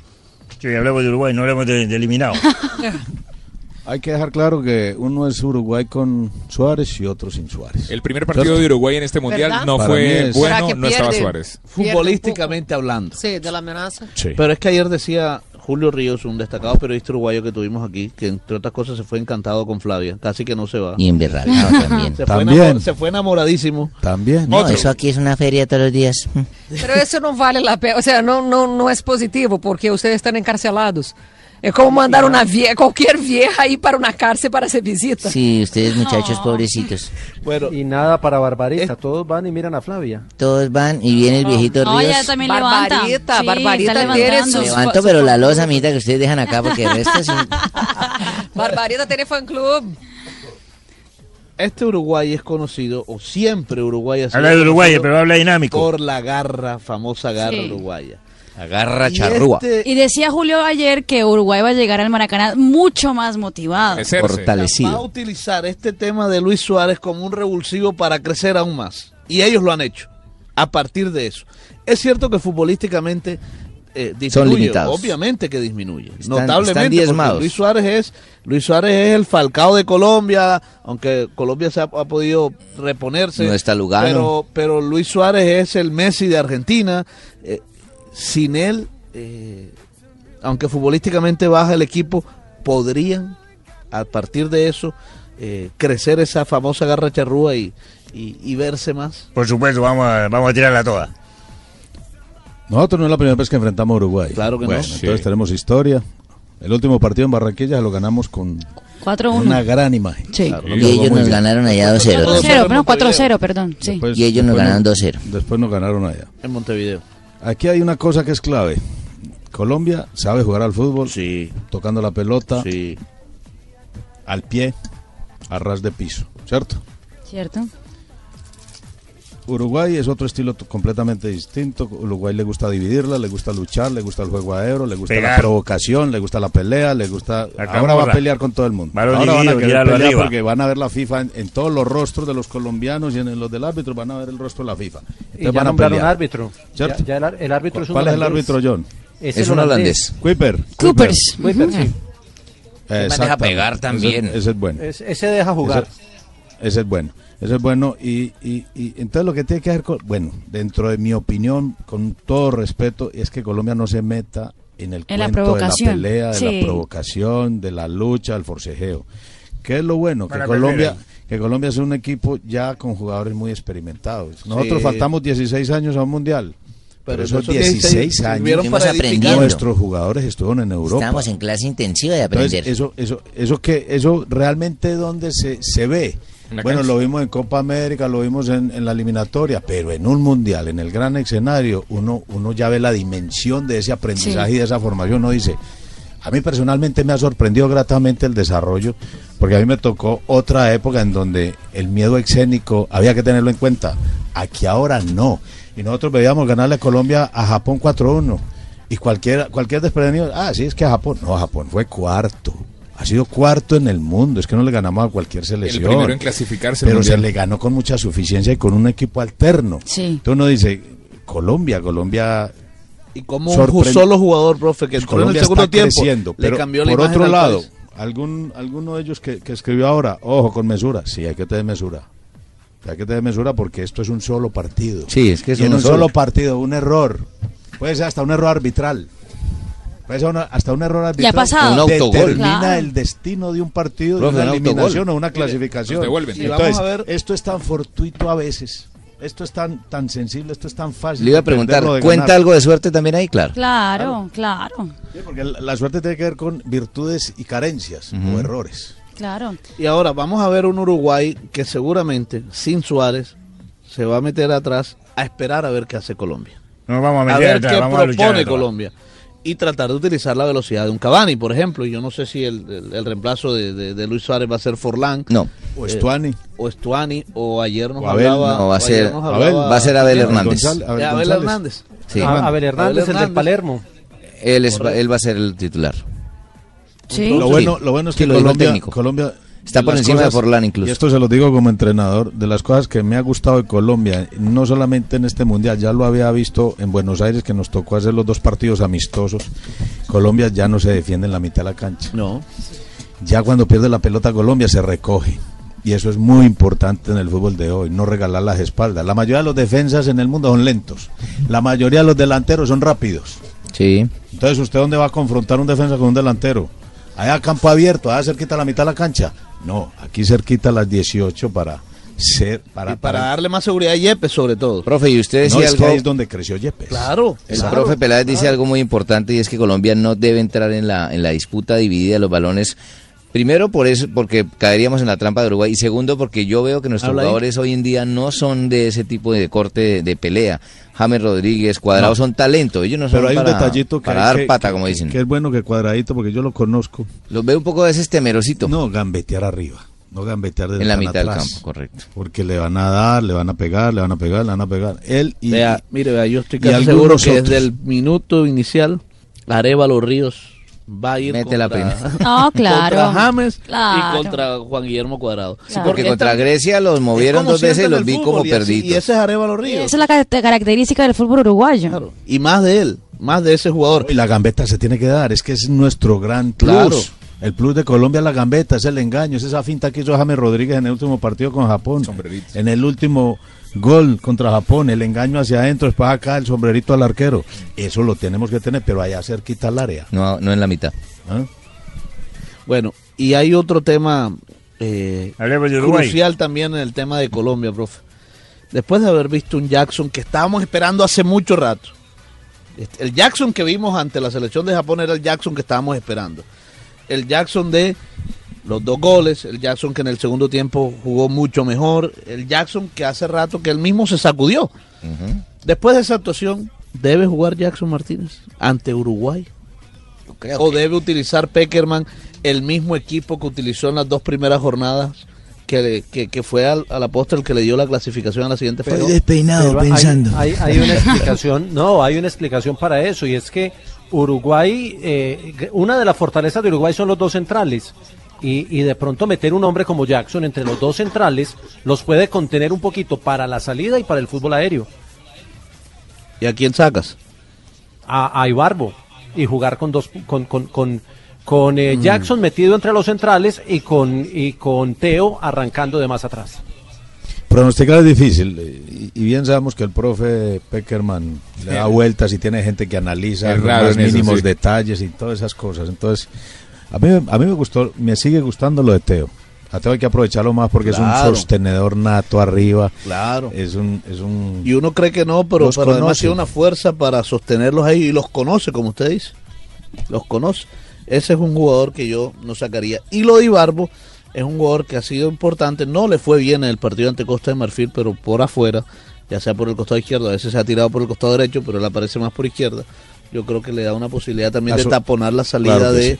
Del lateral derecho de, de- de Uruguay, que no sé si va a jugar. Sigue eh, siendo el toque de pelota nuestra gran fortaleza. Sigue siendo la asociación, la triangulación, el juntarse en los costados, los que saben, con los que con los que pueden ser los socios, eh, complementos, sigue siendo la ventaja para después utilizar la individual allá, donde más les duele y donde queremos que nos hagan falta, se haga cerquita al área. Bueno, esos son los dos partidos entonces que vamos a tener el día sábado en cuartos de final. Partidazos, Eh, en octavos de final mejor, porque los del domingo también son partidazos, Marina. Y Holanda, antes, porque ya empiezo a escuchar ahí ah, en la silla de ruedas de Dona, sí, ya viene, eh, me parece maravilloso y me parece un gran homenaje que se hace la FIFA, lo de Carles Puyol, que va a entregar la Copa del Mundo al próximo campeón del mundo. Donave, bienvenido, venga. Con lo, con lo de Puyol te quiero decir una cosa. Se fueron para España y adivina quiénes se quedaron. Diego Costa, bueno, pues a saludar Claro, a su sí, familia. Están. Cés Fábregas se quedó. Sí. Y Piqué.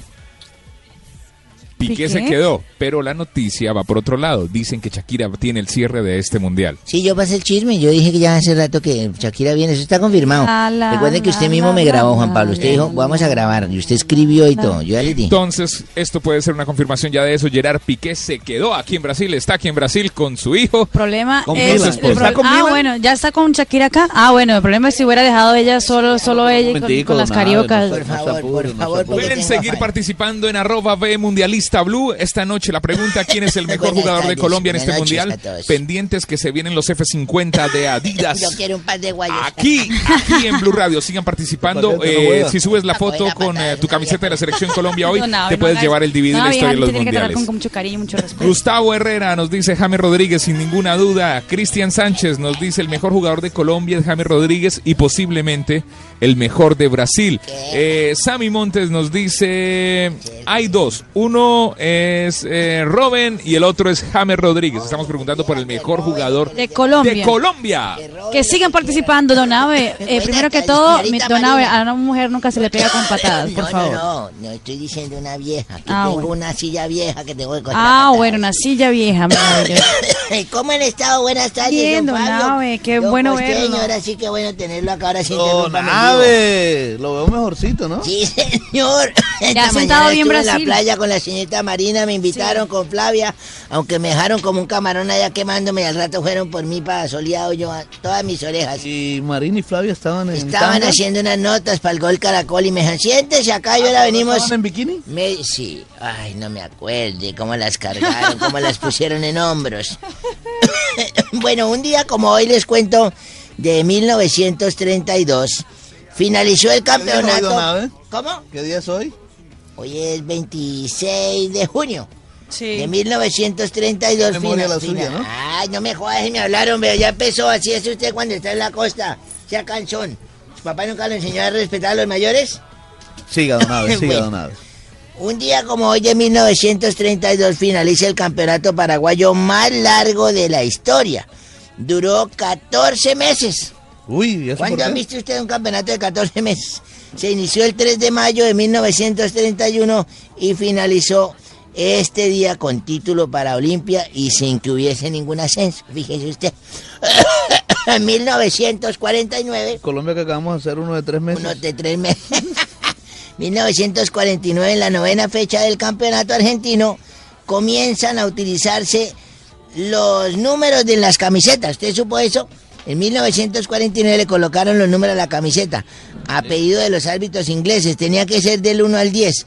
El arquero sin número. En ese, en ese tiempo no se podía colocar número. en 1987 me dejaron solo, gracias, muy amables. Nace en Marsella, Francia, acompañado. Samir Nasir, futbolista de ascendencia argelia, argelina. Se desempeñó como centrocampista ofensivo o extremo y actualmente milita en el Manchester City de la Premier League de Inglaterra. Y no lo trajeron al Mundial. Al lado No del le- Kun Agüero. Seguramente sí, se, no sé si tendrá algún agüero o no, pero... No, no, no, no, que que juega juega con el Kun Agüero en el Manchester. Ah, bueno, eso. en 1992 nació en San José de Costa Rica eh, Joel Nathaniel Campbell. Mejor conocido como Joel Campbell, es futbolista costarricense del profe Pinto, quien va jugador, clasificando, sí. juega como el centro delantero en el, su equipo actual es el Arsenal Football Club, también de la Premier League de Inglaterra, y él figura con, con el conjunto Tico, o sea, el del profesor Pinto. en el 2007 en Venezuela comienza la Copa América dejando campeona a Brasil al derrotar a la Argentina. Tres goles a cero, señorita Marina, le ganaron ustedes a los argentinos. Vea, Goles pues. de Batista, Dani Alves y Ayala en su propia meta. O sea, Ayala se metió un gol el mismo, ¡qué bestia! y en el 2011, un día como hoy en Argentina, Sí. descendió por primera vez en su historia un gran club. ¿Cuál? El River Player se fue a la primera vez. Ay, fue un día como hoy. Sí, señora, es el más reciente campeón después de que subió y fue con tres colombianos a bordo, Teo, Balanta y Carbonero. Qué y un bueno. día como hoy, ¿Qué pasó, don Abe? un día como hoy yo era, eh, como la señorita Flavia dice, esos vibradores que llaman. Sí. Yo, un tra- estimulador. yo- yo- yo trabajé, pero eso fue hace como unos 15 años. Cuando empezaron a llegar las tiendas Sex Shop a Colombia. ¿Qué iba eso? Yo atendía la tienda Sex Shop a Colombia y entonces llegó una hembra grande, así bonita como la señorita Marina. Tan bonito. Grande, grande, grande, alta, buen gusto. Me dijo, buenas tardes, yo, buenas tardes, me sé cómo le va, y les da como pena que se tapan la jeta y miran así como de reojo y se ponen gafas grandes y todo. Fabito, deje mirar esa miércoles póngame atención. Estaba yo ahí atendiendo cuando entró la señora y me dice, es que necesito como algo de placer. Y le dije, claro, eso me sé, podemos salir más tarde. Yo, no, no, no, no me ha entendido. yo necesito algo como como para yo tener en mi bolso, como para, le dije, para defenderse. Yo, no, no me ha entendido. Quiero algo eso que es, que no es telescopio, pero que hace ver estrellas. Yo, "Ah, ya, ya sé, ya sé, se me sé. Mírelos aquí, están todos los vibradores exhibidos en la pared. Y se quedó mirando así, le dije, los tengo en todos los colores, tamaños, formas, precios. Mírelo usted aquí en esta parte de atrás de la pared. Y le enseñé la Había pared. muchos, ¿sí? Había muchos. Muchos. Y ella se quedó sorprendida mirando hacia el, Claro. al ángulo superior y derecho. Se me quedó mirando y dijo, yo quiero ese rojo. Yo quiero ese rojo que está allá arriba, le señorita, del extinguidor para la derecha. ¡Qué apetito el de la vieja tan hijo de madre! Don Abe, ¿qué es eso? Hombre, don Abe, por... No, don Abe. Eh, ¿Qué problema con este señor, ah? No, no, no, viejo. Bueno, Gracias, don. Abe, por acompañarnos No, señora, ¿Qué vamos a hacer hoy? mañana. ¿Me va a llevar a comer algo? Camine ¿Cómo? A Sí, comer es que las viejas de hoy en día piden de una vez para comer. Antes le decían, No, vamos yo por un café. no, que estamos que Camine, claro. señorita Marina, Es la que a invito esas a horas, don cenar. Abe, ya, ya es tarde. La invito a cenar, señorita Vamos, por Marina. favor. Vámonos, Listo. una caipirinha. Gracias, sigue acompañándonos todos los días aquí en Blog Mundialista en Blue Radio y recuerde seguirnos en arroba B Mundialista Blue. Gracias, feliz noche para todos.